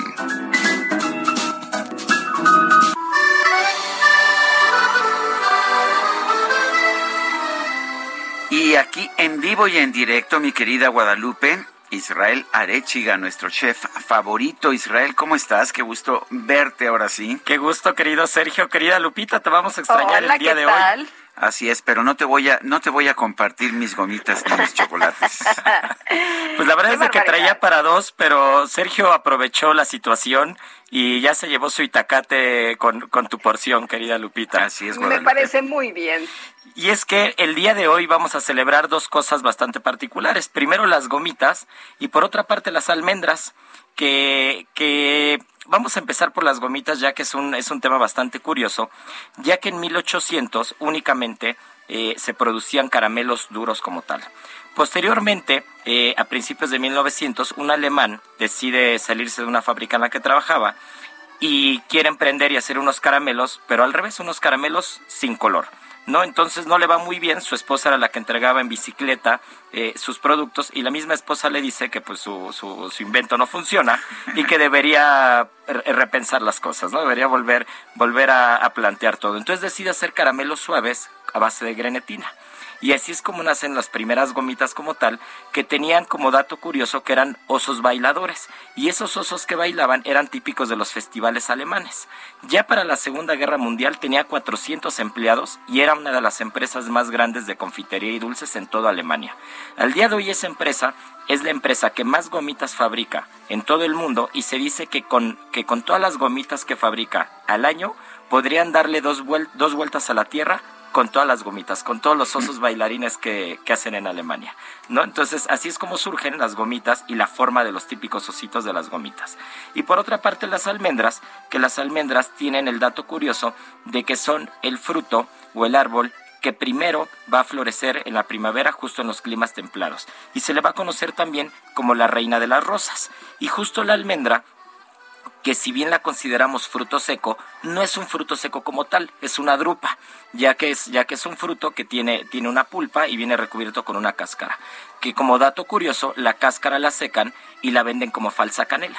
Entonces la canela siempre va a venir únicamente de Sumatra o de Sri Lanka, es la única zona donde se va a dar, pero la canela en polvo eh, no suele ser canela verdadera muchas veces, ¿no? Suele ser la cáscara seca de las almendras y cuando la almendra se extrae, se, se prensa en frío, se va a extraer el aceite de almendra como lo conocemos. Y por otra parte, las almendras tienen un compuesto llamado caseína, que ese disuelto en agua es lo que conocemos como la leche de almendras, que al día de hoy es, es bastante usado en regímenes alimenticios y para poder consumir leches de origen vegetal y no animal en este caso, ¿no? Entonces, pues eh, espero que disfrutes estos chocolatitos con almendra, estos ositos de gomita. Ya, bueno, ya los, ya, bueno, ya, ya los probé, este, es mucho, me diste mucho, pero me, me, lo llevo de, este, de Itacate, como dices. Pues muy bien, y bueno, pues nos escuchamos el día de mañana. Guárdame, guárdenme unas gomitas, por favor. Este, no creo. Pero bueno, la veo, siguiente... Veo dudas muy serias de que puedan resistir este, hasta que vengas. La siguiente semana ya te consentiré a ti, querida Lupita.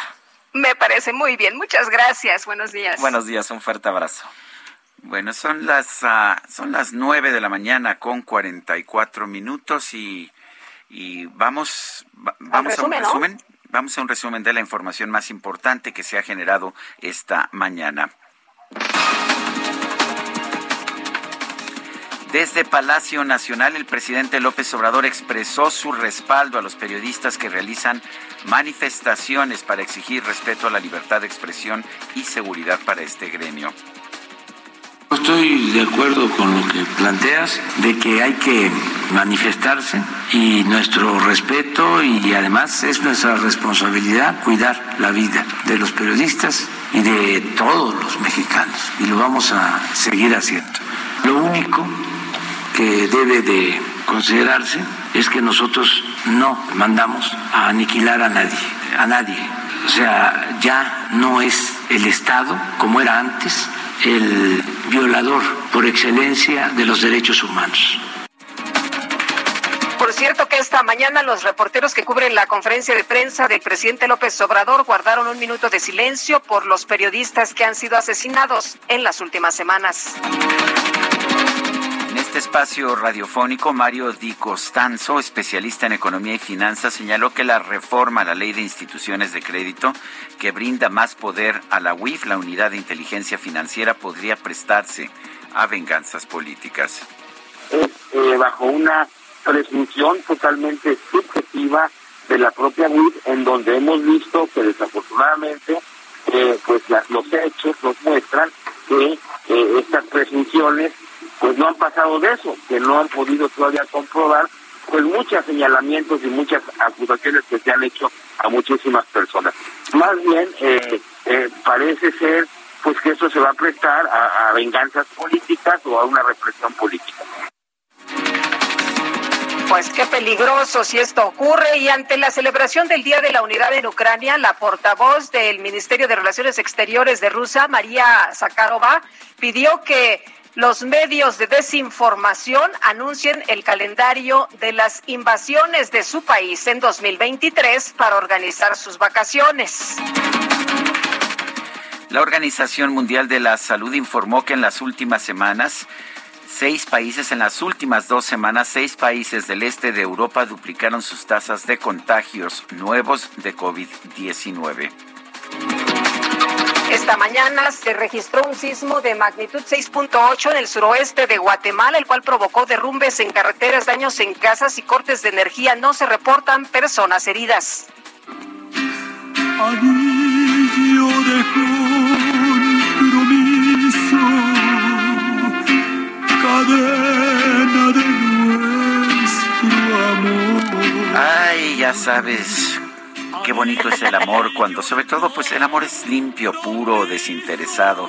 Fíjate que después de que se dio a conocer el rompimiento entre Belinda y Cristian Nodal, se difundió que la cantante pues tiene planeado, tenía planeado quedarse con el anillo de compromiso que recibió de su ahora expareja. ¿Que no se usa así? Es- Te dan el anillo de compromiso, si rompes, pues tú te lo quedas, ¿no? Pues eh, sí, nada más que este anillo vale 61 millones de pesos. Medios especializados en espectáculos señalan que al cancelarse el matrimonio, la joya se convierte automáticamente en una donación, por lo cual Belinda tendrá que pagar más de 21 millones de pesos de impuestos sobre la renta. A lo mejor sí se lo regresa, ¿no? No, pues quién sabe, 61 millones, quítale 21 millones, pues no está tan mal. Cariño. Máteme ese recuerdo de ese amargo amor. Ah. Ay, qué, qué bueno. Vamos a un recorrido por el país. Vamos a empezar en Sonora con Gerardo Moreno. Adelante.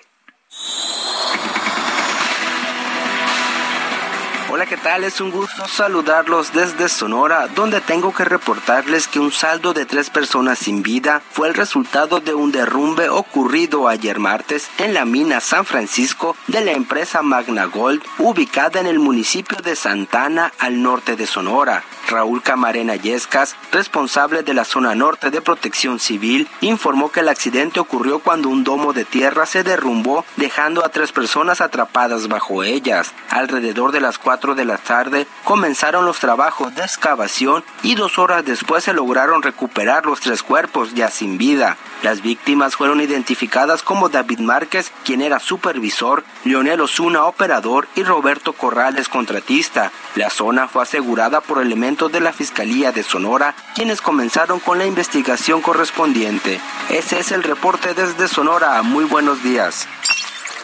¿Qué tal, Sergio y Lupita? Un saludo a ustedes y a todo el auditorio. Pues comentarles que trabajadores del sector salud de Hidalgo denunciaron que no recibieron sus pagos quincenales a tiempo, por lo que solicitaron que les paguen los salarios correspondientes, debido a que acusaron que se trata de la segunda ocasión en la que ocurre esta situación en este año. Los trabajadores de salud señalaron en redes sociales que desde que comenzó el año han presentado diferentes irregularidades en el pago de sus salarios, por lo que demandaron el cumplimiento de este derecho laboral después de haber prestado sus servicios. De acuerdo con los afectados, esta situación ha vulnerado al personal regularizado, formalizado y de control eventual, por lo que hasta el momento no les han informado sobre las fechas para recibir sus respectivos pagos. Agregaron que desde el fines de año pasado se han presentado estas diferentes irregularidades como la falta de medicamentos, así como de insumos necesarios en los espacios de salud públicos y por ello se han identificado las afectaciones para brindar un mejor servicio para la población. En caso de que se extiendan los días en los que no recibirán sus respectivos salarios, podrían convocar un paro de labores, ya que estas situaciones han sido constantes desde hace varias semanas sin obtener una respuesta por parte de las autoridades competentes. Al respecto, el titular de la Secretaría de Salud de Hidalgo, Alejandro Efraín Benítez Herrera, atribuyó los retrasos al Instituto Nacional de Salud para el Bienestar, debido a que se tratan recursos federales que deben ser etiquetados para atender a la población. Es la información que tenemos desde el estado de Hidalgo. Son las nueve de la mañana con 51 minutos. Vamos a las calles de la Ciudad de México. Israel Lorenzán, adelante. Sergio, muchísimas gracias. Pues ahora tenemos información para nuestros amigos automovilistas que se desplazan a través de la Avenida de los Insurgentes. Ya lo hemos recorrido desde la raza y por lo menos hasta la Avenida Chapultepec y en términos generales circulación aceptable. Algunos asentamientos en reforma, pero nada para pensar en alguna alternativa. El sentido opuesto, de igual forma, la circulación favorable para nuestros amigos que van con dirección hacia la zona de Indios Verdes. Aquí hay que manejar con mucha precaución. La información que te tengo. Gracias, eh, gracias Israel. Hasta luego. Hasta luego y Gerardo Galicia, por allá en el centro de la Ciudad de México. ¿Qué tal, Gerardo? Lupita, Sergio, excelente mañana y acabamos de recorrer la avenida San Pablo. Hemos encontrado un incremento en la afluencia de vehículos y problemas para transitar justo llegando a su cruce con la avenida Pino Suárez. Es por operación de semáforos, así que habrá que tomarlo en cuenta. De preferencia, buscar los carriles de la derecha que avanzan un poquito mejor hacia su continuación José María Saga. Y si van a utilizar esta última, hay problemas para superar el eje central en el bloque de carriles del lado derecho. Por lo pronto, el reporte. Muy bien, muchas gracias, Gerardo. Son las nueve de la mañana con 52 minutos. Rápidamente un vistazo a los mercados. La Bolsa Mexicana de Valores sube 0.4%, el Dow Jones baja 0.7%, el Nasdaq sube vigorosamente 2.4%, el peso 20 pesos con 84 centavos por dólar en ventanillas bancarias, mientras que en uh, el mercado al mayoreo 20.36, 20.3629. Muy bien. Oye, y trabajadores de obra del Aeropuerto Internacional Felipe Ángeles en el Estado de México están eh, realizando una protesta esta mañana, denuncian ser víctimas de extorsión. Bueno, son las nueve de la mañana, nueve de la mañana con cincuenta y tres minutos. Guadalupe, se nos ha acabado el tiempo en esta mañana. Hombre, pues, qué rapidísimo, qué rapidísimo. Y, bueno, rápidamente mencionar, Sergio, que el magisterio, el magisterio Zacatecano tomará ciudad administrativa y casetas de cobro porque no les ha llegado su pago. Bueno, pues complicada la situación en muchos lugares de nuestro país. Nos escuchamos mañana, Guadalupe, tempranito a las 7 de la mañana, si te parece bien. Hombre, excelente. Y además que mañana ya es jueves, rapidísimo la semana que se nos está pasando. Bueno, lo dejamos con más música, con más música de The Weeknd, quien está festejando sus 32 años. Y hasta mañana. Gracias de todo corazón. Ya me voy.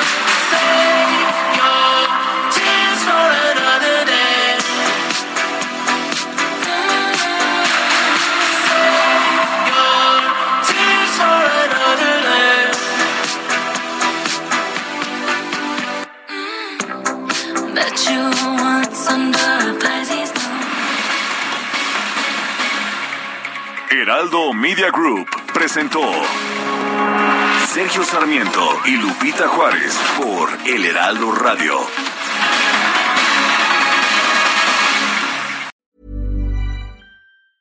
Ever catch yourself eating the same flavorless dinner three days in a row? Dreaming of something better? Well, HelloFresh is your guilt-free dream come true, baby. It's me, Kiki Palmer. Let's wake up those taste buds with hot, juicy pecan crusted chicken or garlic butter shrimp scampi. Mm. Hello Fresh. Stop dreaming of all the delicious possibilities and dig in at HelloFresh.com. Let's get this dinner party started.